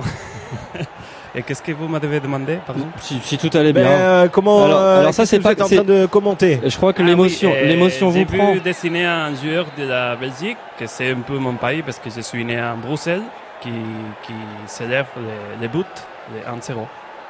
C'est bon? Oui, tout super. à fait. C'est super. Mais il y a aussi Chris qui vous a rejoint, je crois. Ça, c'était ravi, mon cher Magic. L'émotion vous prend. Magic Ah, on a Oui, perdu. oui, oui, oui, Ouais. oui, tout à fait. Je suis là, euh, je suis concentré sur le terrain, mais je, Ouais. je crois que quelqu'un d'autre est venu à la place de Chris. Ah, d'accord. Bon, ben, on en reparlera tout à l'heure. On va redonner la, la parole au docteur. Docteur, euh, vous avez été interrompu. Reprenez, s'il vous plaît. Une nouvelle fois, la supercherie démasquée, je changeais mon fusil d'épaule. L'abbé des champs, menaçant prélat. Baden-Powell ombrageux à vous faire marcher droit en serrant sur tous les fesses. Le père de l'association de la jeunesse auxerroise, la JA, nous rappelant au temps béni où les cardinaux gouvernaient, où il était de bon ton de croquer du curé. Hélas, depuis, quelques-uns de nos héros à la gomme et à la pointe HB ont délaissé la soutane pour se métamorphoser en bouffeurs de croissants. Ils l'ont payé un peu cher, il est vrai, et ont quelque peu perdu leur causticité en faisant le grand saut. Ce n'est pas le cas aujourd'hui au travers de deux ouvrages qui nous sont présentés. La nuance est désormais de rigueur, comme dans cette première bande dessinée, Un maillot pour l'Algérie, qui évoque l'épopée de joueurs algériens soudainement happés par le cours de l'histoire. Le propos n'est pas tant d'insister sur cette période si difficile à saisir qu'est la guerre d'Algérie, mais bien d'aborder la petite histoire par des individus qui ont modestement contribué, mais qui témoignent avec brio et entrain de la diversité des répercussions de la chose politique sur les trajectoires individuelles. Quant à hors-jeu, dès le début de cet ouvrage, on saisit que le football comble un ennui latent quasi celui d'un dessinateur qui s'échine à compter puis dessiner euh, les poils de la pelouse. Le foot apparaît clairement, à l'instar du jeu, comme un palliatif au non-sens de la vie. Dans sa pratique, c'est une source d'amusement, de plaisir, de rivalité, de compétition et de guerre, bien sûr. La gangrène de l'institutionnalisation du football, d'un euro ou d'une coupe du monde, transpire dans des quotidiens marqués par le diptyque fascination, désamour, passion, haine. En dernier lieu, ce qui ressort de ce style épuré, c'est bien la vacuité du ballon rond, devenu, heureusement seulement périodiquement pour la plupart d'entre nous, un pis-aller contre l'ennui, finissant lui aussi assassiné par son propre quotidien, sa récurrence, son incapacité à s'évader du contenu normatif qui lui est désormais assigné. La vacuité du football est ici remarquablement illustrée par le personnage de l'attaquant vedette, sa profonde désillusion jouissive pour le lecteur. La BD comme le foot fait sens dans sa profonde matérialité. J'en ai moi-même fait l'expérience en lisant récemment une BD sur mon ordinateur, un maillot pour l'Algérie, pour la cité. J'y ai retrouvé les errements des matchs en streaming, l'inconfort du support plastico-métallique, la dictature d'un hic et nunc illusoire. Cette année, la compétition est payante grâce à Beansport, et l'on ne peut que remercier les chaînes câblées de sevrer notre domicile de sa cam canapéenne. Il faudra alors vivre le football, le partager, peut-être ici, et ça fera aussi drôle peut-être d'acheter une BD. Merci, docteur, pour cette très belle chronique. La presse vous annonçait un peu en, en méforme, mais finalement, vous êtes, vous êtes bien là et vous êtes euh, remonté comme un coucou. Euh, oui, oui, c'est sûrement Jean Gabin qui m'a donné la force de continuer euh, malgré cette interruption due au but. euh, et à l'apparition du sosie de Richard Virenque à la télévision. Je ne sais pas si vous avez vu euh, ce défenseur Vermeulen, numéro 3, belge, vous verrez. On verra ça plus tard. Alors, euh, cette chronique du docteur, comme pour introduire un peu les, les, les prochaines questions qu'on va vous poser, sur le plateau nous a rejoint Mathieu Chiara. Si, bonjour. bonjour Mathieu, comment allez-vous?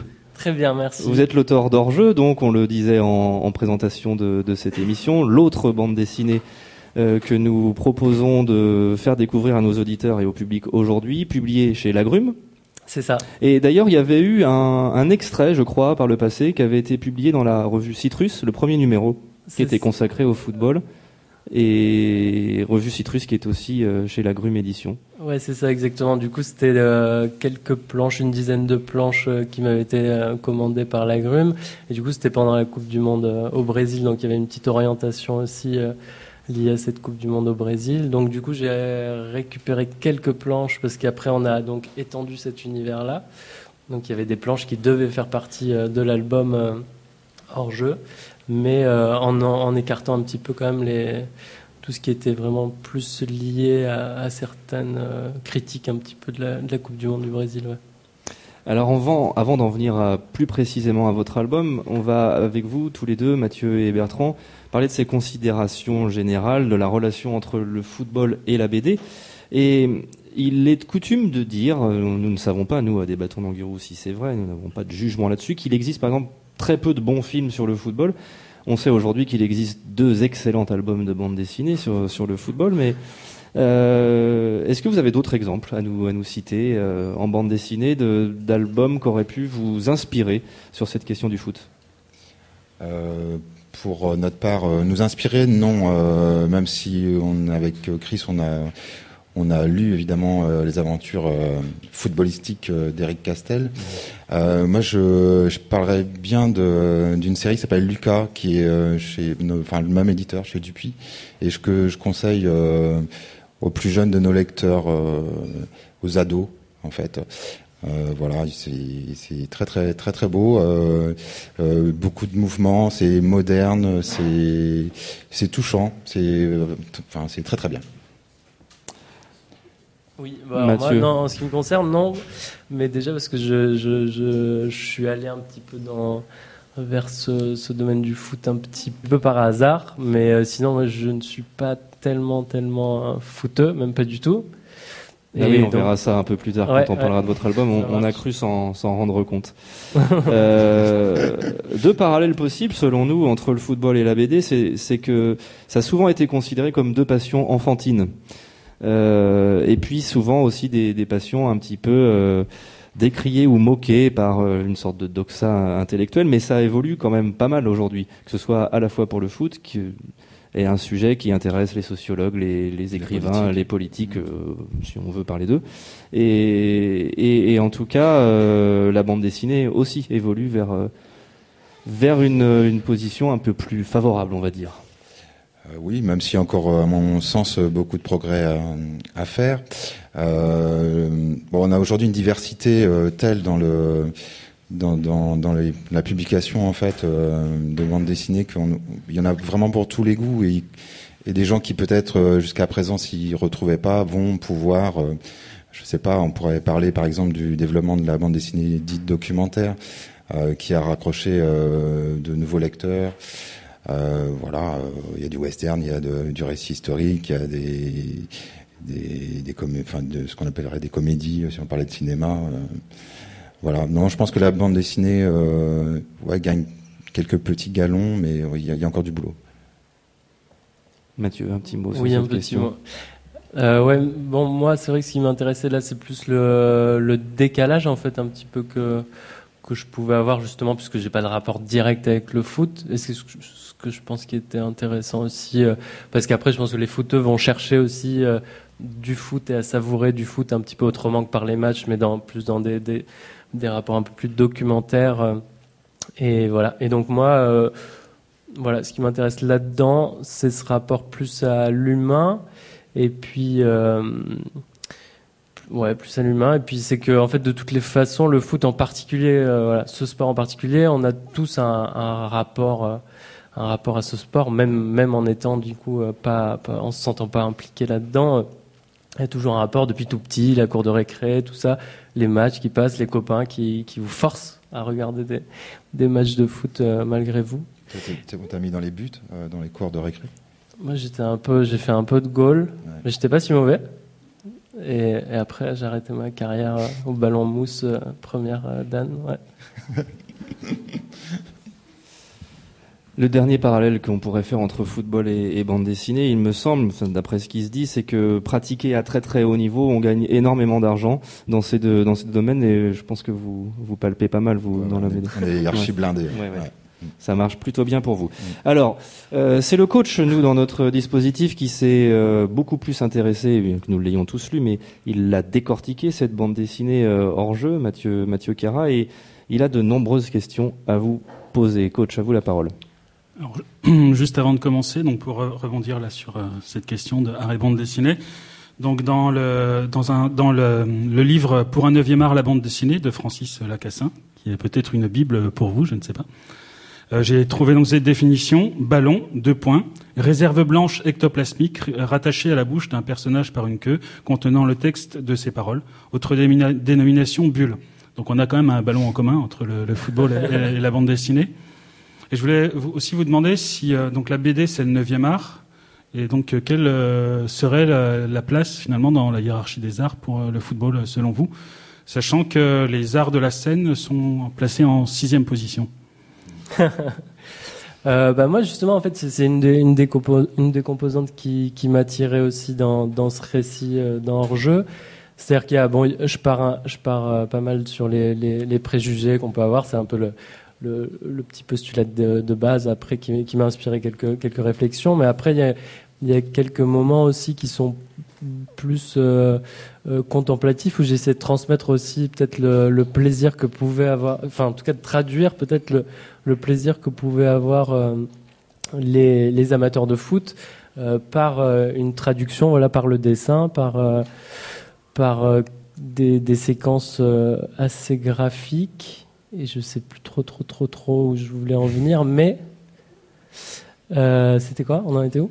Est-ce que le football est un art majeur Ouais, voilà. Et justement, exactement. Et justement, euh, du coup, c'est ça. Moi, c'est vrai que je- j'aime pas trop, trop les, les rapports de, de hiérarchie entre euh, voilà différentes pratiques. En fait, justement, ce qui m'intéresse, c'est que à partir du moment où il existe une, un domaine dans lequel on peut s'investir, en fait, on peut le mener à un, rang d'art euh, euh, suprême. C'est-à-dire, on peut vraiment le développer. euh, euh, à un degré extrême et, du coup c'est-à-dire que il y a euh, chez les footballeurs des, compétences hors normes des, gens qui arrivent à, réaliser des choses vraiment euh, enfin fantastiques que, personne d'autre peut, peut réaliser et donc ça ça m'intéresse aussi je donc je, suis pas vraiment même si je suis pas footeux je je comprends qu'il peut qu'il peut qu'il puisse y avoir un un plaisir vraiment euh, pour euh, pour les footeux à, contempler comme ça des séquences de jeu qui doivent être euh, vraiment des instants assez magiques en fait. Et, voilà, je, et je trouve que effectivement c'est un art en soi et voilà. Si l'art consiste à, si le but de l'art est de produire des émotions, le Et football. but, but, je vous coupe euh, ici euh, en, en Gironde, deuxième but pour l'équipe de Belgique euh, qui est marqué sur euh, une superbe action pour une fois euh, de la tête de- du grand attaquant au, au visage de poupon euh, Witzel. Euh, un super centre du côté droit qui se retrouve tout seul, no- notre ami Witzel. Et qui place euh, sa tête directe euh, sur le côté du gardien, du côté gauche. Et voilà, c'est 2-0. 2-0, voilà un score plus, plus digne de, de cette équipe de Belgique qui normalement euh, devait gagner assez largement face à cette faible équipe de- d'Irlande. Et 2-0, donc nous jouons la 54e minute de jeu ici dans la ville au bord de l'eau. Merci, merci Magic. Bertrand, vous aviez la parole. Euh, par contre, je sais plus du tout. quoi. Ah bah oui. Euh, si le foot est un, est un- si, si on dit que l'art, pro- de- enfin le, but de l'art, c'est de produire de l'émotion, euh, le football doit être rangé euh, dans cette catégorie-là de des arts. Voilà. Quand il est pratiqué au plus haut niveau par euh, Zidane ou Messi, euh, on atteint des sommets. Coach. Donc, peut-être pour euh, avant de, de parler directement de, de la bande dessinée, je, pro- je vais je vais vous lire peut-être euh, votre présentation nécrologique qu'on peut trouver à la fin de euh, la bande dessinée euh, hors jeu. Donc Mathieu Chiara est né en 1983. Diplômé des arts décoratifs de Strasbourg en illustration, il a obtenu le troisième prix du concours Jeunes Talents du Festival d'Angoulême en 2013. Il a publié des bandes dessinées et des dessins d'humour dans les revues Citrus, Vignette, Strapazin, Frankie et Nicole, Kiblind, Fluide Glacial. Il a également publié Dessins variés et faits divers aux éditions du Mont en l'air en 2015. Hors-jeu le propulse au sommet des ventes de bandes dessinées. S'ensuit une adaptation cinématographique et une carrière de rockstar pour des raisons encore inconnues. Il meurt en juillet 2019 d'une overdose au bord de sa piscine de Champagne. Donc ça, c'est- Espérons, c'est- espérons. Voilà, c'est- donc pas mal. Donc ça permet d'avoir la possibilité de faire un entretien pré-posthume, ce qui doit être quand même finalement assez rare radiophoniquement. Donc ma première question, c'était ça, le comble de l'humour noir et de mourir de rire. Et donc à force de rire aux larmes. Donc vous êtes mort en, en 2019 d'une overdose, d'une overdose de rire ou d'une overdose à force de vous faire un sang d'encre? Euh, oui, oui, oui, oui. Euh, euh, non, c'est, ouais, une, une, une mort rockstar vraiment dans les explosives, voilà, dans l'excès, et donc pas, pas dans le sang d'encre, j'espère. Voilà, non, je sais pas trop mieux, mieux répondre. Donc il y a dans ce texte, il y a les morts rockstar. Il y a aussi, on peut aussi se dire que euh, la bande dessinée, mais tout comme le football aussi, ça appartient aussi à des, à des rêves d'enfants, des, des projections de destin qu'on peut se faire quand on est enfant. Comment est-ce que vous êtes venu à la, à la bande dessinée? C'était un rêve d'enfant? Euh, pas tellement, même si, si en fait je, ouais, je lisais euh, des, des bandes dessinées assez, assez traditionnelles enfant. Après j'ai arrêté un peu en fait de, lire de la bande dessinée. J'ai un, un petit parcours un petit peu à, l'écart euh, de tout ça. J'ai fait plusieurs années de médecine en fait, et puis après je suis revenu euh, quand j'étais un petit peu à la fin de ces années d'études, euh, je me suis dit bon qu'il fallait quand même choisir quelque chose de d'important, enfin un vrai choix de vie pour pour euh, voilà pour, pour pour travailler, faire un truc euh, qui me plaise vraiment, avec plein d'argent et tout. Donc j'ai choisi Donc la BD. bande dessinée. Et, et donc je suis revenu vers là. Et là, au contact euh, notamment de d'autres euh, d'autres étudiants, j'ai découvert plus euh, après des des bandes dessinées un peu plus alternatives, des maisons d'édition un peu plus alternatives, euh, Frémoc, euh, euh, l'association, bon, etc., etc. Et donc là, ça m'a intéressé, voilà, pour euh, pour ce côté, euh, pour la narration. Et en fait, euh, finalement, je suis revenu à la bande dessinée, un, ouais, un petit peu par hasard, mais parce que je cherchais notamment des des façons de des, des, des, des, systèmes graphiques en fait qui m'ont qui ont commencé à me ramener un petit peu à ce à cette cette identité graphique qu'on retrouve dans hors jeu et euh, et puis au plaisir de la narration le mêler en fait le tout euh, c'est-à-dire le texte vraiment et l'image en même temps et c'est vrai que je saurais pas forcément travailler par exemple avec un scénariste parce que justement le plaisir que j'ai là-dedans en fait c'est aussi de pouvoir tout contrôler un petit peu et après, voilà, j'ai un, peut-être plus fort rapport au cinéma qu'à la bande dessinée. Mais disons que j'ai l'impression de pouvoir faire un petit peu mon, petit théâtre, mon petit cinéma, pouvoir euh, créer l'univers, les personnages et faire jouer tout ça euh, et pouvoir tout, tout, tout gérer en fait euh, tout seul, ce qui est assez jouissif, quoi. Et c'est tout. au, au, au niveau de, au niveau de la forme, justement, par rapport à des, à des cadrages qui sont, qui sont posés, on a vraiment deux, deux, deux types de cadrages qui sont assez différents. Il y en a peut-être un où on est euh, finalement assez loin et on a vraiment affaire à des petits hommes qui rend finalement ces petits hommes très très humains. C'est-à-dire plus on est loin finalement plus ils sont humains. D'un autre côté, on a des plans qui sont beaucoup plus rapprochés, sans doute moins empreints d'une finalement d'un cadrage d'une typologie de, la, de cadrage de la télévision. Où là, au contraire, plus on se rapproche, finalement, plus on est dans l'abstraction. Il y a même carrément un passage où il n'y a absolument pas de parole, mais où on a des gros plans sur des genoux qui font des contrôles, sur euh, voilà où le, ballon apparaît vraiment comme euh, finalement presque un élément abstrait. Donc finalement là, euh, inversement, plus on s'approche, plus on est dans une espèce d'un élément abstrait. Et vous êtes toujours un petit peu dans ce rapport entre des jeux de décalage. Et c'est vraiment là quelque chose que vous avez cherché à pousser à, à tous les points de vue, au niveau des personnages, au niveau des codes, et aussi au niveau euh, formel. Alors ouais, alors pour, revenir juste sur le du coup sur le, le- le- les deux les deux aspects graphiques euh, dont vous parliez, il y a effectivement ces points de vue un peu reculés. Ça c'est quelque chose euh, effectivement que j'ai- mis en place un petit peu avant cette bande dessinée, mais qui a c'est très juste ce que vous avez ressenti, donc c'est cool, mais effectivement il y a ce cette idée de plus on est loin, effectivement, plus il y a, y a cette part un petit peu sensible. Ce qui m'intéresse, c'est qu'on se retrouve un petit peu comme avec des, des petits bonshommes, comme quand on est enfant, et que moi j'ai vraiment ce souvenir en fait euh, d'enfants utiliser des, personnages justement qui n'ont pas forcément enfin que je détourne de, leur. Si c'est G.I. Joe, bon, ce sera pas G.I. Joe dans mon histoire, c'est moi qui ai fabriqué mon histoire, mais je vais les poser comme ça sur un coin de canapé, les faire jouer, et j'ai ce cadrage en fait où je suis au-dessus d'eux et je les, manipule et je leur fais vivre une histoire comme ça que je raconte. C'est ce que j'essaie de retrouver en fait avec ce, système graphique là. Et c'est pour ça que celui-là, je l'utilise plus dans, des séquences vraiment un peu plus narratives où il y a du texte et je raconte vraiment l'histoire. Et après, effectivement, la, phase qui est plus graphique, en fait, on est dans quelque chose de plus peut-être sensitif. Et, c'est à ça que je faisais référence tout à l'heure quand je disais que c'est de traduire aussi euh, dans mon langage du dessin. Essayer de faire une, page, une double page euh, qui soit un petit peu chantante, quoi, un petit peu chorégraphiée, un petit peu graphique, avec mes outils, essayer de rendre peut-être ce, plaisir euh, qu'il peut y avoir pour l'amateur de foot, en fait, de, ressentir aussi son, univers comme ça, gravité, mais d'un point de vue graphique. Et ce qui fait que euh, la dernière partie de ce que vous disiez, je me rappelle plus. C'était non sur la fin, la fin euh, après ce. Non, c'était là, ça s'est terminé sur la question de la forme. Oui. Mm. Euh, sinon, la, donc la structure narrative, c'est une, une, forme chorale. Avec une, une, forme chorale, c'est-à-dire on a un ensemble de personnages qui finalement n'ont pas de lien direct, mais quelque part ils vont tous finalement être connectés. C'est un petit peu ce dont vous parliez tout à l'heure, et le troisième but pour l'équipe de Belgique, toujours par le même attaquant de pointe, Lukaku, qui vient de crucifier euh, le gardien irlandais. Et ça fait 3-0. Nous jouons la 70e minute de jeu.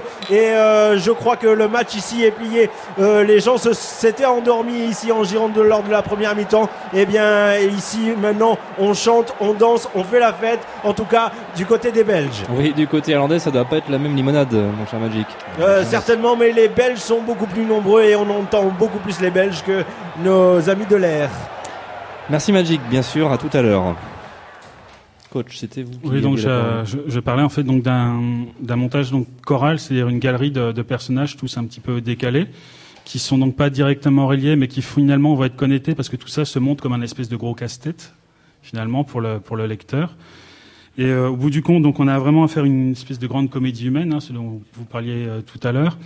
Euh, mais malgré tout, c'est pour le, fan de foot, toute cette histoire-là est un petit peu entre la fête et la malédiction. Et, euh, finalement, euh, ce côté un petit peu peut-être déceptif, ça va quand même le prendre un petit peu à, rebrousse-poil sur, sur, sa passion. Il y a un peu de, cynisme quand même dans tout ça.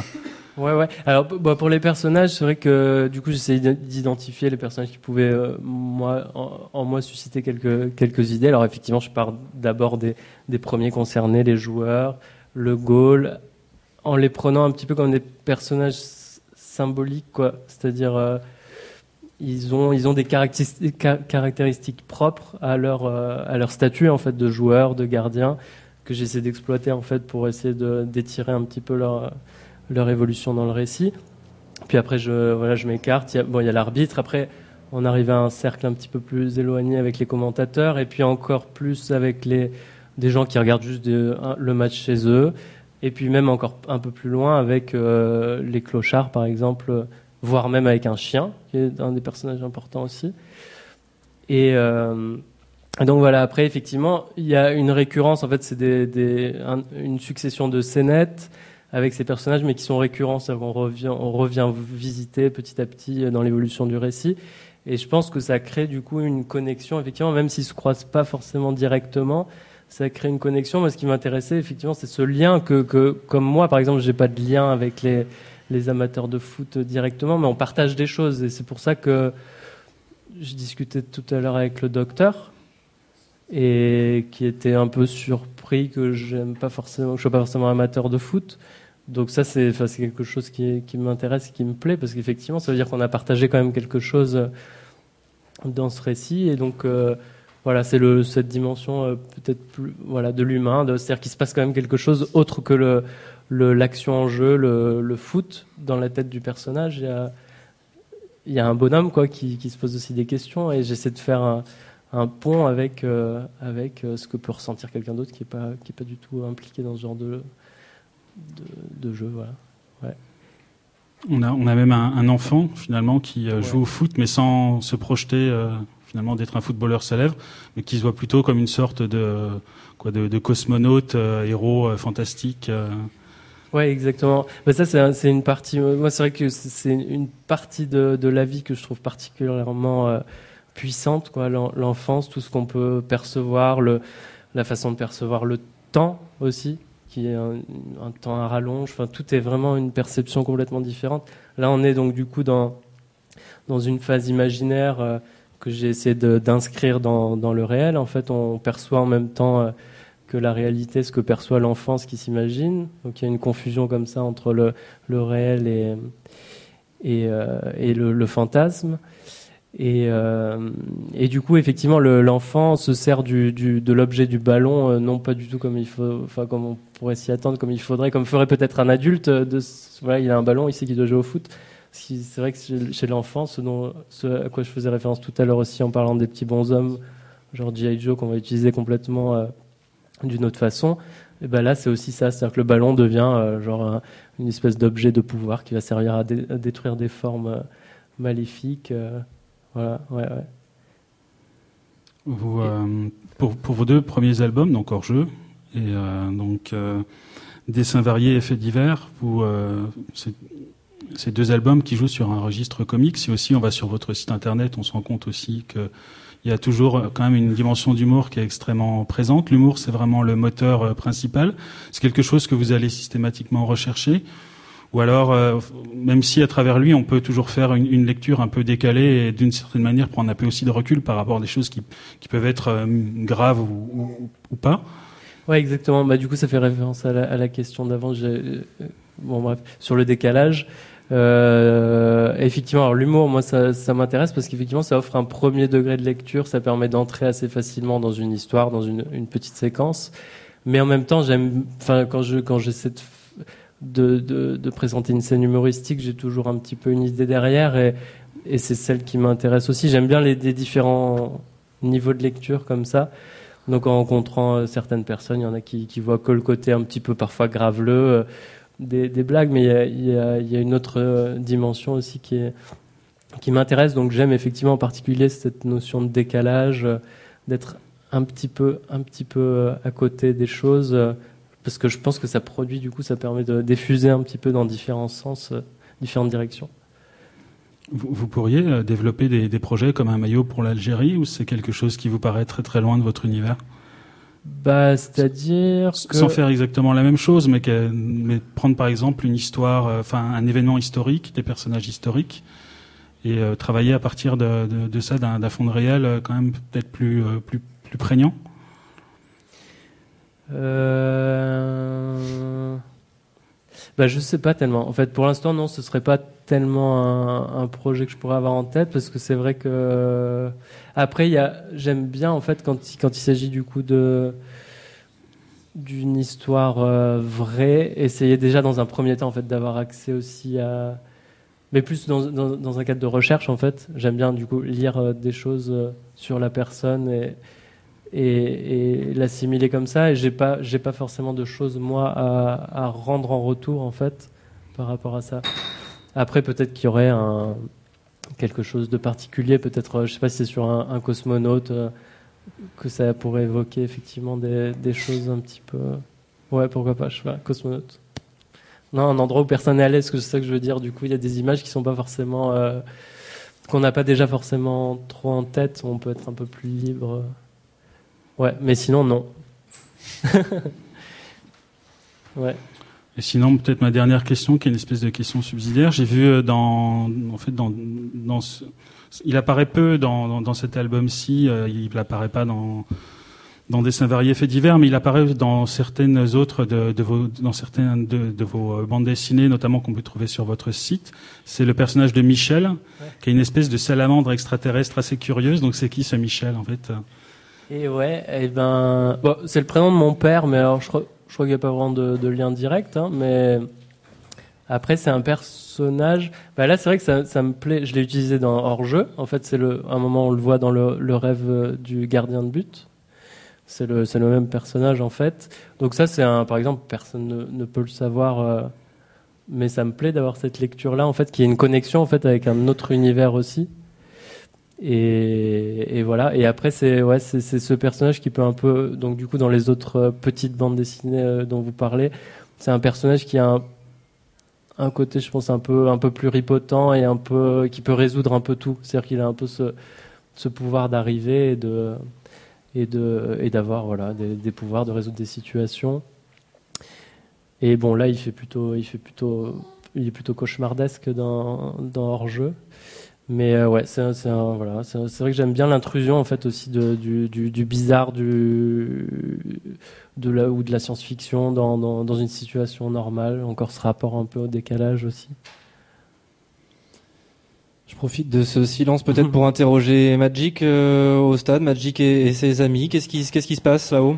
Eh bien, ça tourne à la démonstration, en tout cas au niveau du jeu là pour les pour les Belges qui ont la possession du ballon et qui la laissent euh, très peu aux Irlandais, qui euh, bah, essayent de jouer euh, comme ils peuvent, c'est-à-dire euh, après une mi-temps où ils étaient plutôt sur un- une, tactique de kick and rush à balancer des longs ballons, ils essayent de le poser et euh, on vient d'assister à une euh, à une chose assez inédite. Là, on va euh, on a ou alors que là à l'instant, euh, Mertens qui vient de tirer, mais euh, le ballon est trop, euh, trop enlevé au-dessus du ballon. Mais on a assisté à la rentrée en jeu de Robbie Keane qui est presque quadragénaire et qui est l'idole de cette équipe de- d'Irlande.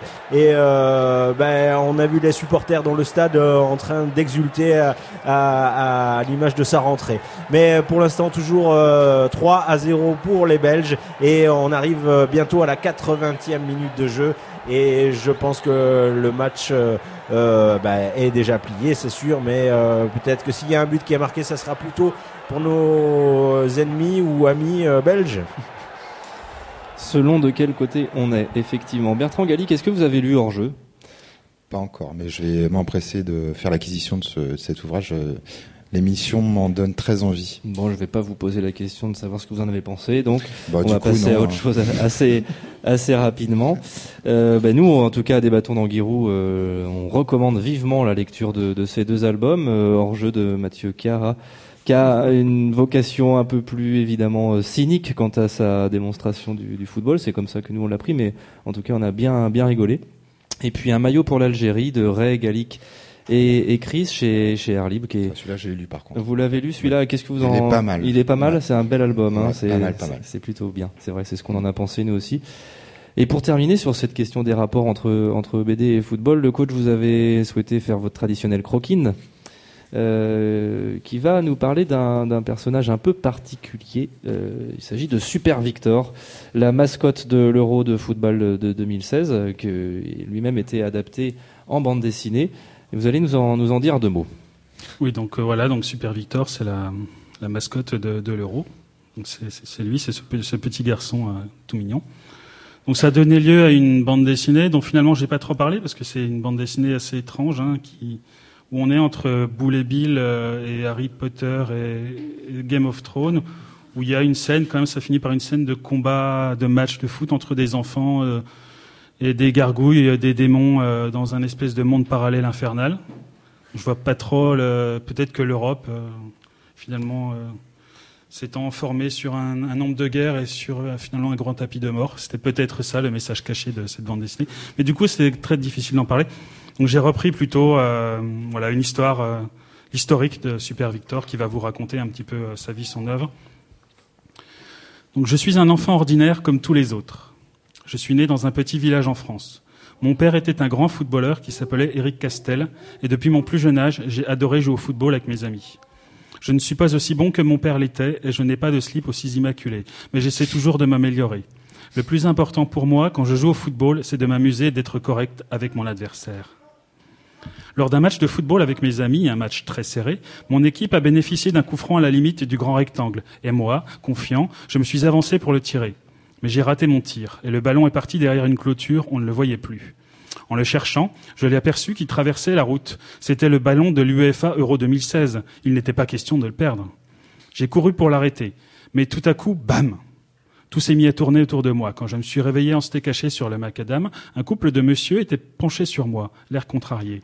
Le premier était Michel Platini. Il me fit signe de me relever. Il me dit qu'il pourrait m'aider, mais que je n'ai pas les moyens financiers de cette prestation. Il me donna une paire de chaussures de foot. Tu verras, elles sont magiques. Avec elles, tu pourras échapper à la prison avec le cash. J'en frissonnais d'excitation. Se méprenant sur mon état, le second, Seb Blatter, me couvrit les épaules de sa cape. Avec elle, tu pourras soigner ton image de marque, car tu, tu peux t'en servir pour planquer tes saloperies. Elle épongea aussi le sang de mes blessures, c'est pour cela qu'elle est rouge. Ils remontèrent dans leur limousine en or pur et repartirent en direction de Panama. Très ému de m'être fait de nouveaux amis, qui comme moi aiment rassembler les gens pour jouer au football, j'agitais la main en faisant un bras d'honneur à la Pogba. Paul le poulpe Pogba est mon modèle favori de cartoon. En tant que mascotte officielle de l'UEFA Euro 2016, ma mission consiste à m'amuser avec les supporters du monde entier et à mettre à l'honneur l'art du football. J'ai beaucoup de chance d'avoir reçu ces super pouvoirs, mais je veux les partager avec le reste du monde. C'est pour cela que je voyagerai dans toute la France, malgré les grèves, et dans le monde entier, malgré les guerres, pour apporter de l'opium et de la joie aux populations de tous les pays et de tous les milieux. Je décidai alors de commencer ma tournée du football. Ma première étape fut de me rendre auprès de mon grand frère Footix, afin de prendre ses conseils sur le travail de mascotte. Je le trouvais au fond d'un bar sordide du Red District d'Amsterdam. Il avait l'air toujours aussi populaire auprès des dames. Il m'accueillit plutôt froidement. Ouais, il y a eu Pénaud, Jules et moi. Et maintenant, regarde-toi. Si les coqs ne sont plus sélectionnés comme mascotte, c'est parce que la Fédération française est raciste. Tu peux rigoler, mais ton CDD d'un mois, il sera jamais renouvelé. Et tu verras, la prochaine fois, prendront une fille. Pas facile pour un enfant de se faire des copains quand on est le petit nouveau. Je sautais sur Londres pour me faire coacher par José Mourinho afin de me prendre des leçons de maintien. Il me conseilla plutôt d'aller parler à Pascal Duprat. Je ne suis pas sûr du bien fondé de la chose pour évoluer dans les cocktails de parvenus en vente libre de l'UEFA. Au siège de l'UEFA, d'ailleurs, en Suisse, on me proposa d'aller visiter une usine en Asie où des enfants fabriquent des ballons de l'UEFA Euro 2016. Je pourrais ainsi m'y faire plein de super amis avec qui je pourrais jouer s'ils avaient du temps libre. Je filai ensuite pour Madrid, où je rencontrai Karim Benzema et Zinedine Zidane. Benzema, me confondant avec Mathieu Valbuena, dont je suis le sosie craché, me filma avec son portable et essaya de me vendre l'enregistrement. Quant à Zizou, il m'expliqua comment jouer avec classe des exigences du marketing pour vendre des produits dérivés et me donna un coup de tête. Propulsé à Barcelone, je disputais un match contre Lionel Messi sur sa PlayStation. Comme joueur, Lionel Messi choisit Lionel Messi car il aimerait bien lui ressembler. Je voulus prendre Ronaldo, mais j'ai dû m'enfuir assez vite car Suarez venait de me mordre. Je suis allé à Paris pour rencontrer la légende Zlatan, pensant qu'il resterait pour jouer l'Euro, mais il était déjà rentré en Suède. Je tombe sur Serge Aurier, qui me surnomme amicalement ma petite fiotte, et il me propose de le suivre au cours de communication avec Louis Nicolin, où on retrouverait Willy Sagnol, qui s'est recyclé en prof d'éducation physique. Je décline l'invitation pour me rendre à Marseille pour rencontrer l'OM. Ah, l'OM. Une fois sur place, j'apprends qu'il n'y a plus d'équipe depuis longtemps, mais que si je veux, je peux aller acheter un iPhone au Vélodrome, qui est devenu une boutique orange. Je suis ensuite poursuivi par des ultra-russes qui veulent me tatouer une svastika. Mais comme je suis un ami de Seb Blatter, qui a décerné le prix Nobel de la paix à Vlad l'empaleur Poutine, il me purge à la vodka. Tous ces mythes tournaient autour de moi, et j'ai constaté que je pouvais faire plein de trucs sympas avec mon vomi. L'alcool est le pouvoir que je préfère, parce que l'on a toujours l'air de s'amuser quand on joue tous ensemble. Le, le numéro 16 de mon, mado, de mon maillot est d'ailleurs un hommage à mon addiction festive pour la bière, c'est 164. Je me réveille avec le cerveau qui fait mal et le corps couvert de tatouages chelous. C'est pourquoi je porte un soupule et des collants blancs sous ma tunique marinière made in France. Pour finir, je dois me rendre au Stade de France pour l'inauguration de l'Euro. Je dois leur ramener le ballon de l'UEFA Euro 2016. Cela fait partie de mon contrat de mascotte. Avant de partir, je descends au bureau de tabac pour m'acheter des clopes. Derrière moi, une silhouette étrangement familière siffle une Marseillaise au camembert. Je reconnais immédiatement ce Marcel et ce délicat parfum de gros rouge dans la transpiration. Le mythique Super Dupont se penche sur moi comme si j'étais l'orphelin de la veuve et me glisse à l'oreille. Tu ne peux pas t'échapper. Super Victor, tu ne réalises pas encore ton importance. Tu commences juste à découvrir ton pouvoir. Sois mon allié et je terminerai ta formation. Si nous nous associons nos forces, nous mettrons fin à ce conflit destructeur et ramènerons l'ordre dans la galaxie. J'essaie de me planquer sous ma cape, mais il n'y a plus d'issue possible. Super Dupont reprend à mon oreille plus fort. Super Victor, je suis ton père. À suivre. Merci coach, elle était effectivement bien coquine cette euh, coquine. On va juste faire une petite pause, une dernière pause musicale avec euh, un morceau que vous avez choisi, Mathieu Carr. Euh, vous avez bien choisi puisque vous avez choisi un morceau belge, donc votre pronostic était le bon. Vive la fête du groupe AC ou l'inverse AC du groupe Vive la fête, je ne sais plus. C'est ça, le groupe Vive la fête.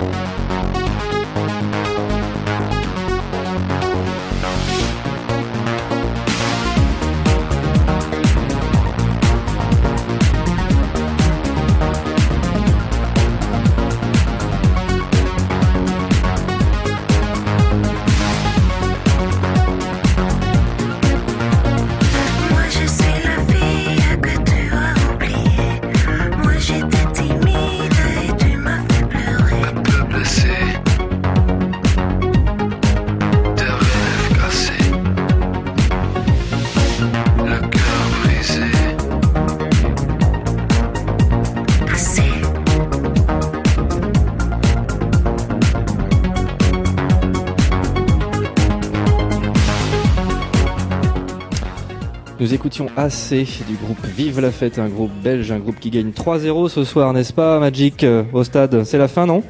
C'est euh, presque la fin, mon cher Manuel, puisque l'arbitre assistant vient à l'instant d'indiquer euh, les trois minutes euh, On vit, on vit ces trois minutes avec vous, Magic, on les vit. D'accord, alors très bien. Euh, eh bien, le, le ballon sur le, le côté euh, de l'attaque irlandaise avec le numéro 7 qui va essayer de dribbler. Et depuis un certain moment, ben, les joueurs irlandais essayent de plus en plus les so- solutions individuelles, mais ça passe toujours pas. Le, le ballon est contré, il va filer euh, droit euh, en touche. Euh, les, les Belges qui pour l'instant euh, ont décidé d'arrêter de jouer, de garder le ballon et euh, de contenir ces attaques sur sur le côté droit. Coleman, l'arrière gauche qui se fait contrer et le ballon est toujours dans ce coin où il se passe pas grand chose. Il y a des tentatives de dribble toujours par Coleman, mais face à, à, et une petite faute du défenseur irlandais. L'arbitre vient de siffler coup franc et tranquillement euh, les Belges vont pouvoir euh, se dégager et patienter pour les deux minutes qui restent.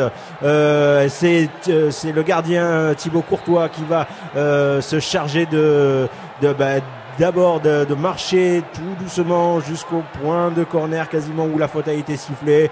Et il prend tout son temps voilà il pose la balle et il va pouvoir euh, dégager. Euh, les euh, joueurs euh, belges sont très calmes pour l'instant. Ils, attendent je pense le coup de sifflet final avant de de- d'exulter. Et voilà le le coup franc vient d'être euh, dégagé loin et direct. Euh, vous allez deviner en, en, En touche, Magic, en touche. Voilà, exactement, en touche.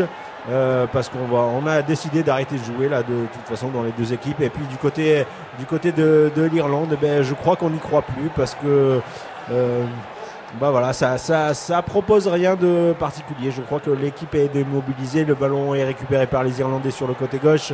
Euh, le, dé- le latéral gauche qui ne sait pas quoi faire. Il n'y a pas de pro. De, Comment il s'appelle. Magic, ce latéral gauche irlandais? Euh, C'est euh, alors je regarde sur ma fiche. c'est, euh, ben, je ne sais plus, c'est euh, euh, O'Connor, je crois. Oui, sûrement. Magic, est-ce est-ce qu'on peut dire que les Belges ont retrouvé l'Afrique ce soir? Euh, Ah bah oui, rebondissez Magic sur ça. Je ne vois pas à quelle référence euh, culturelle vous faites, mais euh, je crois qu'il y a des frites à, à l'extérieur du stade. oui. Alors donc, euh, on vit, il reste une minute de temps. Euh, Est-ce que ça vaut la- le coup de rester avec vous, mon cher Magic, ou est-ce que je, vous je pensez crois que, Magic n'est pas seul ce, so- ce bah, soir. Magic n'est plus seul Non, non, Magic est habité. Je crois que Chris l'a rejoint en Ah, cabine. Chris, un, un mot alors sur ce que vous voyez au stade. Peut-être vous pouvez nous en dire un peu plus parce que Magic s'est éteint. Euh, ben, je m'éteins aussi euh, tranquillement depuis la 47e minute puisque vous savez que je suis avant tout supporter irlandais. Oui. et qu'évidemment je suis un peu dépité par euh, non seulement euh, ce que je vois mais aussi le résultat de ce que je vois. Euh, c'est-à-dire euh, que l'Irlande malheureusement euh, je pense va prendre la porte très rapidement ce qui est très dommage pour l'atmosphère festive en France euh, dans les prochaines semaines mais, Mais il reste temps- l'Irlande du Nord, Voilà. mon cher Chris. Et, et justement, c'est ce que j'allais dire. L'avantage avec l'Irlande, c'est quand il y en a plus, il y en a encore. Euh, heureusement, il y a l'Irlande du Nord qui a battu l'Ukraine 2-0 et dont je vous prédis, retenez bien, qu'ils vont battre l'Allemagne au dernier match et terminer ainsi première de leur poule. J'ai fait un pronostic sur France Inter qui annonçait l'Irlande du Nord contre la France en finale. J'y crois dur comme fer, comme Leicester euh, au mois d'août euh, pensait gagner les championnats d'Angleterre. Donc voilà, c'est terminé maintenant ici. On a pris 3-0. Euh, bravo à nos amis belges euh, qui déjà font de la BD comme nous et en plus ils battent l'Irlande maintenant. Donc euh, ça commence à faire beaucoup quand même. Euh, voilà, on vous rend la parole à vous les studios, euh, à vous Marseille. Mais gardez les, les micros ouverts, mon cher Chris, mon cher Magic, puisque c'est l'heure du quiz, c'est l'heure de conclure cette émission de manière festive avec un jeu que Magic vous nous avez préparé, mais que je vais je vais dicter pour vous. Euh, vous avez préparé une petite introduction Magic pour ce pour ce jeu que je vais me charger de lire. L'on croit tous savoir, on, l'on croit tous savoir que la Belgique et l'Irlande sont deux grands pays consommateurs de bière. Et l'on a quelque peu raison. Quelque peu seulement car d'après le classement publié par Bonial, société spécialisée dans la médiatisation de catalogues digitaux, ces deux pays ne figurent pas en tête des plus grands buveurs de mousse. L'Irlande n'est que sixième de ce classement avec une consommation de 93 litres par personne et par an en moyenne. La Belgique, elle, est 18e avec un chiffre seulement de 74 litres par personne. C'est vrai que c'est très peu. En revanche, l'on a tout de même raison de dire que ce sont les plus grands pays de bière si l'on s'en tient à la qualité de leur production. Si en matière de goût tout n'est que subjectif, les grands amateurs de bière le reconnaissent volontiers, rien ne remplace la mousse blanche et onctueuse et le fort arôme caramélisé de la Guinness, ou encore la mousse abondante et persistante qui accroche au verre de la carmélite à la robe blonde dorée à reflets roses orangés. Voici donc un petit quiz pour départager réellement ces deux pays, un quiz brassicole. Est-ce que vous êtes tous prêts? Sur le plateau, Mathieu, Bertrand et le doc, le coach le public aussi, tout le monde peut jouer, un public en fusion ce soir euh, euh, au, au stade de l'autoportrait. Euh, vraiment, on ne s'entend plus quasiment tellement tout le monde est, ça, ça chauffe ici. Alors première question. C'est au plus rapide? C'est au plus rapide, évidemment. Et d'ailleurs, j'ai préparé mon petit tableau pour pouvoir cocher vos, vos bonnes réponses. Qu'est-ce qu'une bière trappiste et combien en existe-t-il strictement? Alors, c'est une... Fabriqué par les- Je t'en prie, cher camarade. Fabriqué par des moines? Eh ben, la réponse est bonne. hein. La réponse est le point est pour Mathieu Mathieu Chiara. J'ai volé un peu. Bière fabriquée par des moines trappistes, moines cloîtrés appartenant à l'ordre cistercien de la stricte observance et vivant dans le silence, la prière et le travail manuel. Trois types de bières. Alors, combien y a-t-il de bières trappistes? C'était la deuxième partie de la question. Trois Non, c'est une mauvaise réponse, mon cher. J'aurais dit Euh, quatre. C'est une mauvaise réponse également. Mais J'ai tenté. Là-haut, euh, Chris, est-ce qu'on a une réponse? Euh, J'hésite entre 1 ou 2 ou 5. Ou 8 19. ou 23. 8. 5, 5. Eh, 5 bières. Alors, leur nom, leur nom, mon cher Chris. Si vous me citez au moins un nom de bière trappiste, vous avez un point. Alors, euh, il y a la bière de l'abbaye de Trappes. Euh, Celle-là, je la connais bien. Ouais, alors, c'est- c'est pas bon. Ah, J'en ai aucune idée. Euh, J'en ai absolument aucune Dans idée. le public, peut-être une bière La, la Nicolas Anelka pour l'abbaye de Trappes. La Chimay, c'est Dundee qui est dans le public ce soir. Dundee, on le, Oh. on le salue, membre également du dispositif des bâtons d'Anguirou et qui déménageait aujourd'hui, donc il n'a pas pu être là pour le début. Alors Dundee, on vous rajoute un point quand même, vous avez été parfait. Deuxième question, parmi les appellations suivantes, quel type de bière est la marque de fabrique des bières irlandaises? Draught, Harp, Ale, Lager ou Ale. Stout J'aurais dit. Stout Stout. Alors je crois que c'est euh, le docteur euh, et Chris. On va vous donner un point chacun puisque euh, vous êtes sympa. Hop, euh, voilà. Troisième question. À quelle date fête-t-on la Saint-Patrick? Le plus proche gagne un point. Euh, Au mois de mars, euh, le 9 mars. Non. Le 9 mars pour 17. Chris. Le 7 mars dans le public. Putain, c'est le combien? C'est pas le 9 mars? 24 Le décembre. 17 mars, j'ai entendu le 17 mars. C'est là que ça se passe. Eh bien, bravo. Une, euh, un point pour le public. Ouais, mais moi, c'est l'anniversaire de ma sœur, ça compte comme un demi-point quand même. Ça compte comme un demi-point, effectivement. Il faudra de toute façon départager les gens. Donc, je vous en mets un demi en plus, mon cher Chris. Moi aussi, j'ai une sœur, je parle. Eh bien, bravo. Un point pour vous, Bertrand. Parfait. Parmi les propositions suivantes, à quoi sert le terme triple ou triple dans la dénomination des bières? Sert à désigner une bière brassée avec une quantité triple de malt par une bière de consommation courante. Sert à désigner les bières composées de trois ingrédients. Sert à désigner une bière fermentée trois fois. Trois fois. Trois fois. Trois fois. Eh bien, c'est faux. Les amis, vous avez tous moins un point pour cette question. Ça sert à désigner une bière brassée avec une quantité triple de malt par une bière de consommation courante. Je ne comprends pas cette réponse en fait, mais c'est quand même cette, euh, cette réponse. Cinquième question et la dernière. C'est une question de rapidité. Les bières suivantes sont-elles belges ou irlandaises? Belges. Un point pour vous, mon cher Bertrand Gallic. Ça vous en fait deux. Alors, la Timmermans. Belge. Qui a dit belge en premier? Je ne sais pas, un arbitre. C'est là-haut, c'est l'ami Chris. La Bimiche. Irlandaise. Ah, ça c'est Bertrand Gallic qui marque le point. La Couac. Belge. Ah, ça c'est le doc. J'ai entendu le doc en premier, il était le plus balèze. Et la Mince Pils. Belge. Ah bah le doc revient à 3 points, comme une flèche. 3 points et demi. Euh, Chris, vous êtes le grand vainqueur de ce quiz. Belgique, Irlande, bravo. Bravo, cher ami. Il est temps pour nous de se quitter. Peut-être un dernier mot du stade. Est-ce que vous avez un sélectionneur, un, joueur en interview, Magic? Oui, j'ai avec moi euh, Marc Villemotte. Euh, Marc Villemotte, euh, bah, euh, enfin une première victoire dans cette Euro 2016. Vous devez être soulagé. Votre équipe a mal commencé en première période, mais c'est largement rattrapé, j'imagine, suite à des consignes que vous avez données à la mi-temps pour mieux faire jouer votre équipe. Alors, euh, écoutez, j'ai surtout fait lire un maillot pour l'Algérie à l'ensemble de mes joueurs euh, pendant le vestiaire. Et évidemment, ça a fonctionné puisque euh, vu la qualité de scénario, surtout le scénario, hein, surtout, euh, oui, qui est écrit par euh, deux Brestois, je crois. Euh, et bien voilà, trois buts, deux scénaristes, un dessinateur. Je crois que le compte est bon. Merci. Eh ben voilà en direct euh, du stade de la Matmut euh, Atlantique euh, dans la ville à côté de l'eau. Euh, ben, je à vous les studios et merci à tous nos auditeurs et à tous les spectateurs chez vous à Marseille où il doit faire très très beau. Et, et, euh, à, à très bientôt. Merci. Merci Magic, merci Chris, et puis euh, merci à, à Ravi aussi qui a dessiné euh, toute cette deuxième mi-temps pour le public nombreux et chaud de l'autoportrait. C'est le moment de, de se quitter et de remercier tout le monde. Merci à vous, mon cher Bertrand et mon cher Mathieu. Vous Merci. représentiez pendant cette deuxième mi-temps de Belgique-Irlande les albums Un maillot pour l'Algérie, Bertrand, pa- paru chez Air Libre. Air Libre, c'est Dupuis aussi. Oui, les Belges manquent pas d'air. Les Belges ne manquent pas d'air, effectivement. Mais c'était un, beau, un beau mot de la fin. On va, on va en rester là. Et Mathieu, vous, c'est hors jeu à la Grume. Merci beaucoup de votre, Merci de à votre vous. visite.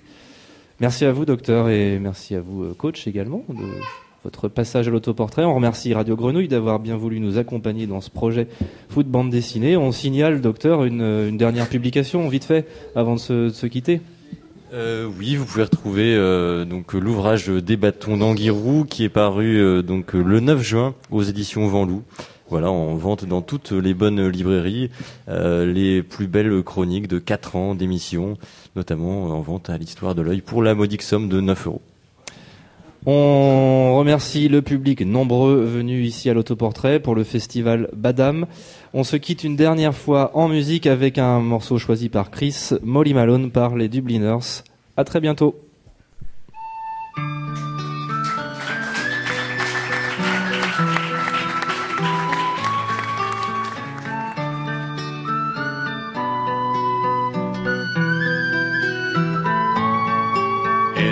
Dublin's fair city, where the girls are so pretty, I first set my eyes on sweet Molly Malone. as she wheeled her wheelbarrow through streets broad and narrow, crying cockles and mussels, alive, alive,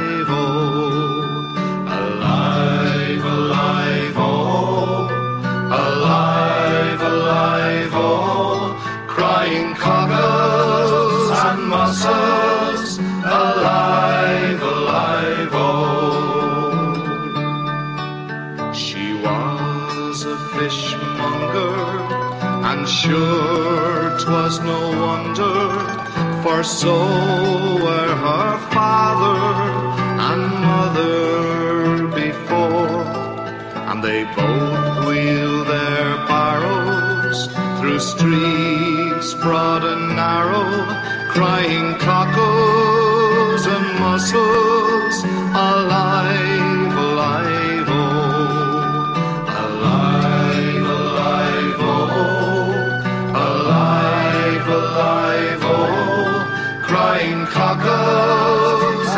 soul.